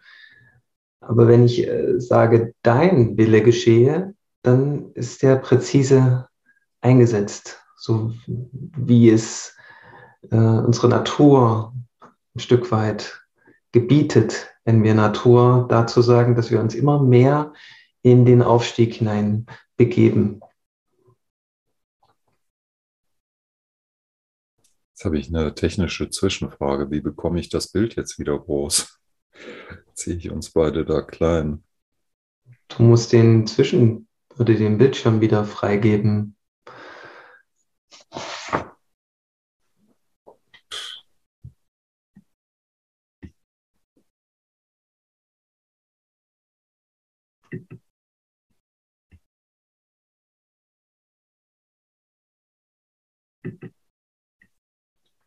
Kannst du den Bildschirm unten freigeben? Unten in der Mitte so eine grüne Taste.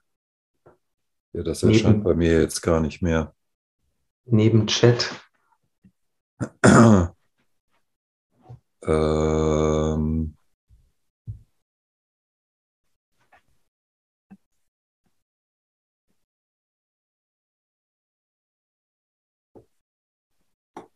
Bei mir erscheint da gar keine grüne Taste mehr.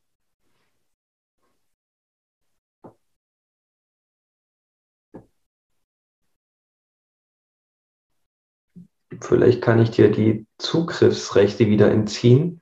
Und dadurch, das wäre jetzt meine Idee. Da oben ist so ein Kasten, aber da, also was das Menü da mir anbietet, das ist es auch nicht. Mhm. Ja, also die Rechte was Gott einmal gegeben hat, das nimmt er nicht mehr, das wirkt auch hier. Das lässt sich nicht mehr. Ach doch, ich kann den Host wieder zurückfordern. Ich probiere das mal.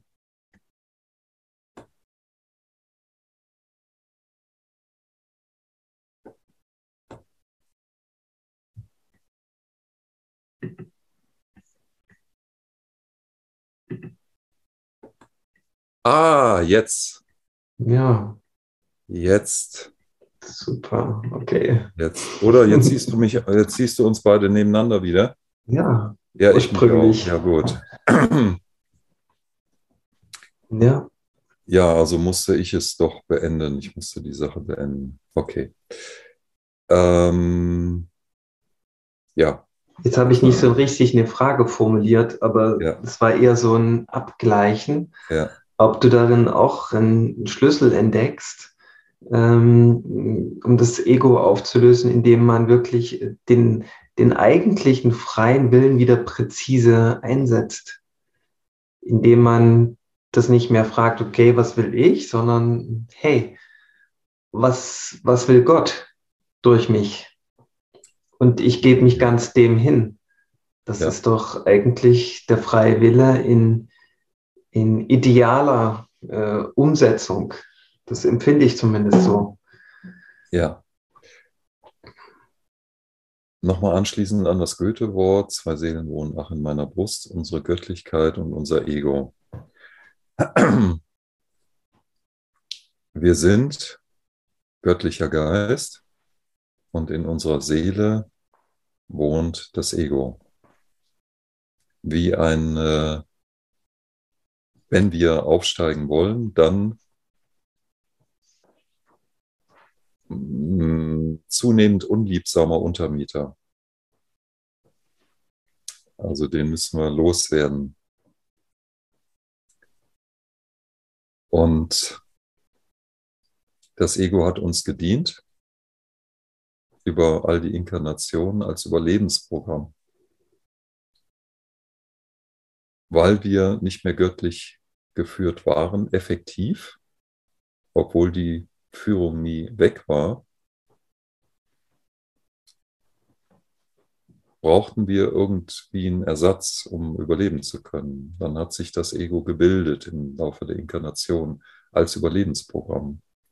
Das können wir tatsächlich ganz stark mit äh, ähm, Begriffen der Informatik vergleichen. Das Ego ist wie ein Softwarepaket. Lauter Routinen, die auf Triggerungen anspringen und sagen, was dann zu tun ist, und wir setzen das dann um. Unser Ego war unser notwendiges Überlebensprogramm über all die Inkarnationen. Jetzt, wenn wir uns spirituell entwickeln wollen, wenn wir aufsteigen wollen oder sonst wie spirituell entwickeln wollen, erweist sich das Ego zunehmend als Hemmnis. Und ja, zwei Seelen wohnen ach in meiner Brust. Also sind zwei Kräfte in uns, zwei Instanzen, die ringen um die Vorherrschaft in unserem Ich. Also ich unterscheide Ego-Ich und individuelle Göttlichkeit. Es geht eben darum, immer mehr vom Ego wegzukommen, als Ich, beziehungsweise in unserem Ich. Der Ich-Begriff setzt sich eben zusammen aus Göttlichkeit und Ego. Beim völlig unentwickelten Menschen gilt Ich gleich Ego. Und es geht eben darum, vom Ego wegzukommen und nicht, indem wir es irgendwie wohin schieben, verdrängen oder, oder äh, bekämpfen oder so, sondern liebevoll auflösen mit Gott, indem wir Gott immer mehr zulassen und eben ganz praktisch zum Beispiel die Gottesmantren anwenden, stärken wir das Göttliche in uns. Das heißt, göttliche Individualität wird stärker, wird mehr im, in unserem Ich oder als unser Ich und Ego reduziert sich. Und unser freier Wille ist äh, ein bisschen komplizierte Sache. Unser freier Wille zeichnet sich nicht dadurch aus, dass wir wählen können zwischen A und B, sondern dass wir zwei Instanzen in uns haben, die entscheiden können. Doch unser göttlicher Wille, wenn der die Vorherrschaft wiedererlangt hat, ist das unser freiester Wille im Sinne von befreiter Wille. Also unser göttlicher Wille ist dann befreit. Das ist der befreite Wille. Er ist immer noch frei, auch wenn er nur noch diese eine Instanz ist, weil freier Wille von Gott aus heißt, dass Gott uns nicht wirkt. Gott steuert uns nicht wie Marionetten. Aus Gottes Perspektive heißt, dass er uns einen freien Willen gegeben hat. Er hat uns geschaffen und schaut jetzt zu. Und guckt, was, was, ja, was machen die jetzt, meine Geschöpfe? Was machen die? Und er steuert uns eben nicht wie Marionetten. Er wirkt uns nicht. Aus unserer Sicht heißt freier Wille zunächst, hey, da sind zwei Instanzen in uns, unsere Göttlichkeit und unser Ego und die ringen um die Vorherrschaft. Das Ego würde gern, äh, Quatsch, das, äh, unsere Göttlichkeit würde gerne Entscheidungen treffen, aber unser Ego hat was dagegen. Nein, nein, nein. Widerstand, Widerstand. Ich will so bleiben, wie ich bin. Bloß nicht entwickeln, bloß nicht entwickeln. Das Ego ahnt, dass es am endet mit seinem Tod bildlich, durch vollständige Auflösung, nicht mehr da. Das will das Ego natürlich nicht. Das heißt, dieses Software-Programmpaket hat ein gewisses Eigenleben entwickelt und will überleben. Und der Weg geht eben so, dass wir uns als Ich in Bezug auf diese Begrifflichkeiten derart entwickeln, dass das Ego reduziert wird und die Göttlichkeit stärker durchkommt und dass unser freier Wille dann befreit ist von dem Ego-Anteil. Und wir können dann nach wie vor wählen zwischen A und B und noch anderen Möglichkeiten. Doch es ist nur noch eine Instanz in, uns da, die wählt und die wählt, weil sie unsere individuelle Göttlichkeit ist, nur noch Göttliches. Es ist der befreite freie Wille. Gott steuert uns nach wie vor nicht. Wir machen das, Kraft unseres Willens. Unser Wille ist eine geistige Instanz in uns, eine Instanz in unserem Geist, unser Wille und über den entscheiden wir als Ich. Doch wenn das schon ab dem göttlichen Erwachen unsere Göttlichkeit die Oberhand gewonnen hat, dann wählen wir nur noch Göttliches. Und das Ego hat ab da schon nichts mehr zu melden. Die Stimme ist noch da, aber nein, äh, doch äh, sie kann sich nicht mehr durchsetzen. Wir können sie noch vernehmen, doch sie wird keine Entscheidung mehr treffen. Und das endet dann damit, dass diese Stimme gar nicht mehr auftaucht, weil das Ego nicht mehr da ist, dass wir als Ich nur noch die Stimme unserer Göttlichkeit vernehmen, was dann in eins zusammenfällt. Das ist dann nicht mehr, hier bin ich und irgendwie kommt, irgendwo kommt die Stimme her, sondern das wird zu eins. Das ist in einem Fluss. Ich bin meine Göttlichkeit. Und da ist nur noch Göttliches da. Doch ich wähle nicht das aus Mangel an Alternativen, weil nur noch Göttliches da ist, sondern weil ich eben durch und durch wieder göttlich geworden bin. Mein freier Wille ist befreit von der zweiten Instanz und ich, ich erlebe in jedem Augenblick, dass das das ist, was ich immer schon wollte. Ich bin ja von Gott als göttlich-geistige Wesenheit geschaffen worden. Das ist meine Natur als Mensch. Und das erlebe ich dann wieder voll und ganz und ohne, ohne Fragezeichen. Und Salat oder Eis, das ist dann gar keine Frage mehr, solange ich noch esse. Und wenn ich aus irgendeinem Grund Eis wähle, dann mache ich das voll bewusst und wenn mein Leib soweit ist, in dem Gewahrsein, dass mir das Eis keinen Schaden mehr zufügen kann. Doch so etwas, was nicht dienlich ist, werde ich nur in Ausnahmen aus ganz bestimmten Gründen wählen. Und in der Regel wird meine Gott, meine, meine Göttlichkeit ich gleich meine Göttlichkeit auf diesem Entwicklungsstand den Salat wählen, weil das mir dient, solange ich noch esse. Oder andersrum, wenige, auf jeden Fall weniger schadet als ein Eis. Also ich habe noch diese Möglichkeiten, ich sehe sie vor mir, doch es ist nur noch eine Instanz übrig geblieben. Und ich erlebe das als meine Natur die Göttlichkeit. Und da ist gar keine Frage. Aber es ist eben nicht Gott, der diesen Knopf drückt oder der unsere Hand führt und uns zu dem, uns steuert wie Marionetten und Salat, sondern es ist immer noch unsere, unser freier Wille, unsere freie Entscheidung. Gott wirkt uns nicht. Doch es ist, jede Entscheidung ist gar keine Frage der Entscheidung mehr. Es ist völlig klar. Das sind göttliche Impulse, die kommen einfach durch und es ist völlig klar, was wir tun. Da ist gar keine Frage mehr. Diese Frage, was soll ich denn jetzt machen? Was soll ich denn jetzt machen? Äh, oder ich habe eben verschiedene Möglichkeiten, welche wähle ich denn? Diese, diese Frage stellt sich uns gar nicht mehr.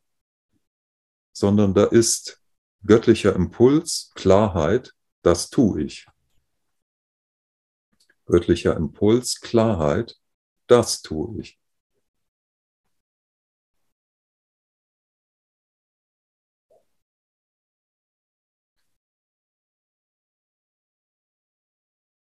Eine letzte Frage, was ist Liebe?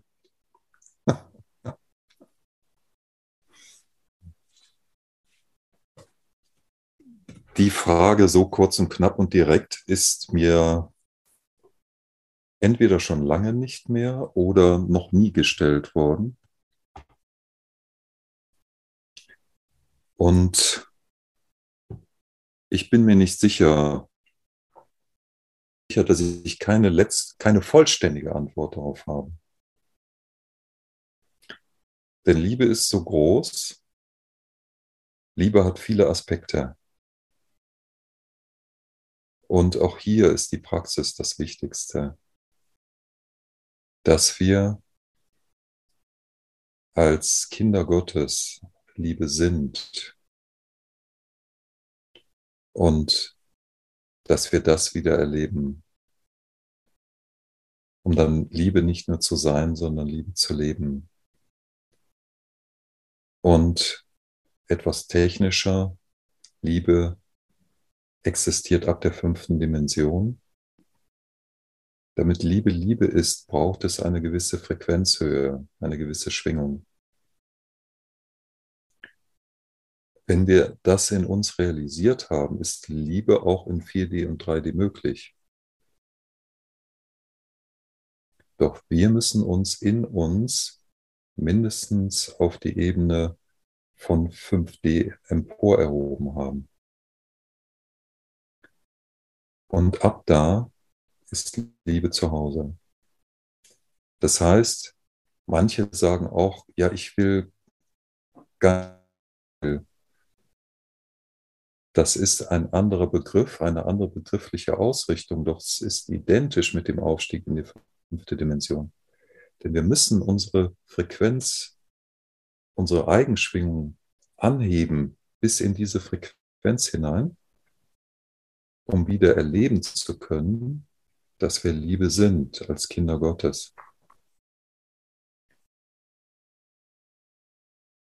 Liebe, das ist jetzt ist mehr als ein Gefühl, jetzt wieder mehr technisch ausgedrückt, damit der Verstand es fassen kann, obwohl es letztlich um das Leben und Erleben geht,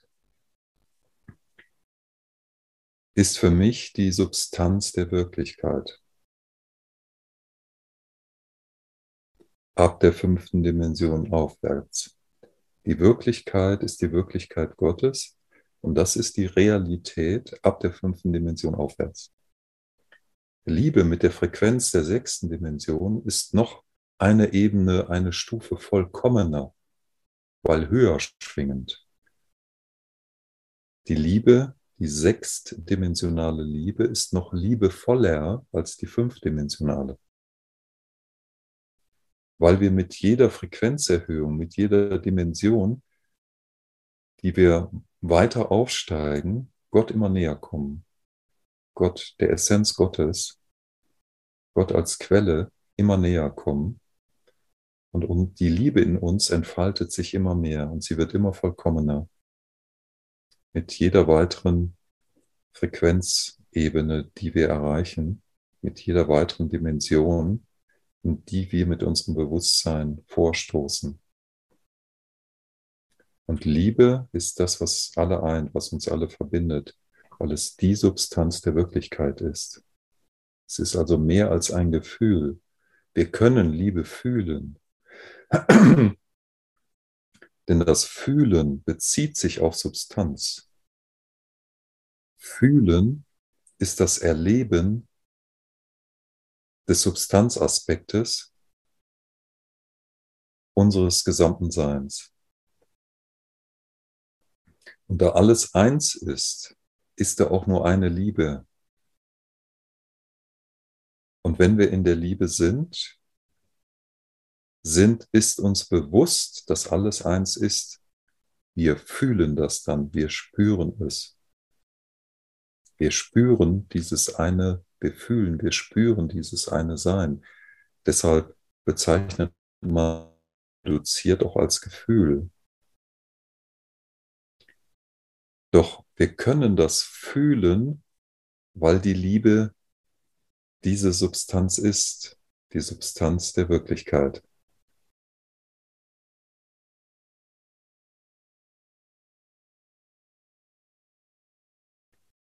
Und dann lieben wir alles und wir lieben alles gleich und wir können gar nicht anders.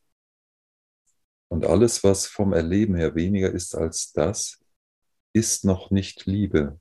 Es ist vielleicht irgendeine Vorstufe. Es funktioniert nicht, dass du nur deine Frau liebst und alle anderen Frauen nicht. Und die Männer schon gar nicht. sondern ein Mensch, der in der Liebe ist,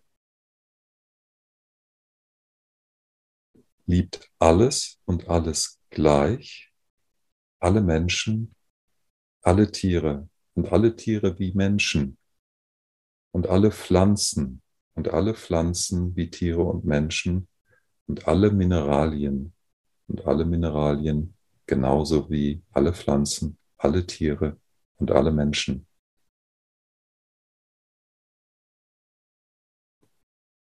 Die Liebe sollte immer die Grundlage sein einer jeden Beziehung. Einer jeden Beziehung. Erst recht dann einer jeden Paarbeziehung. Doch diese Vorstellung, ja, ich bin mit meiner Frau zusammen oder mit meinem Mann,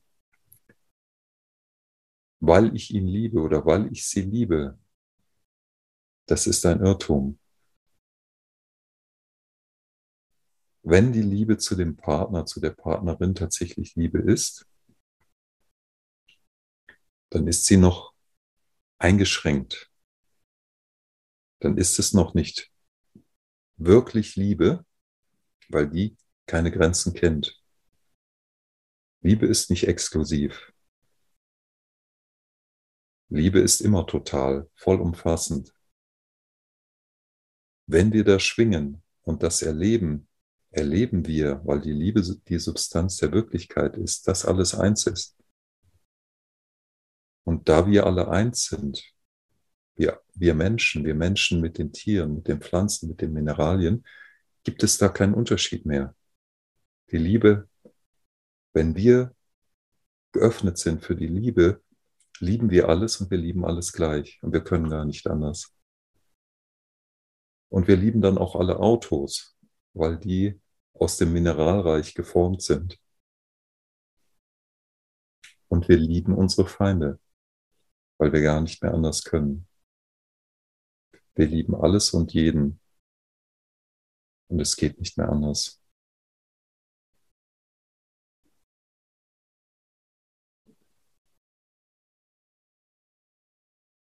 Danke für deine frohe und zeitlose Botschaft.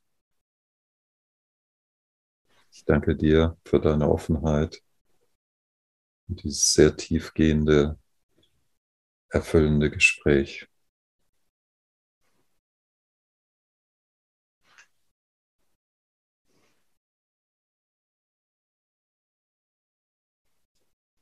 Danke, dass, dass du mir die Zeit geschenkt hast und uns allen.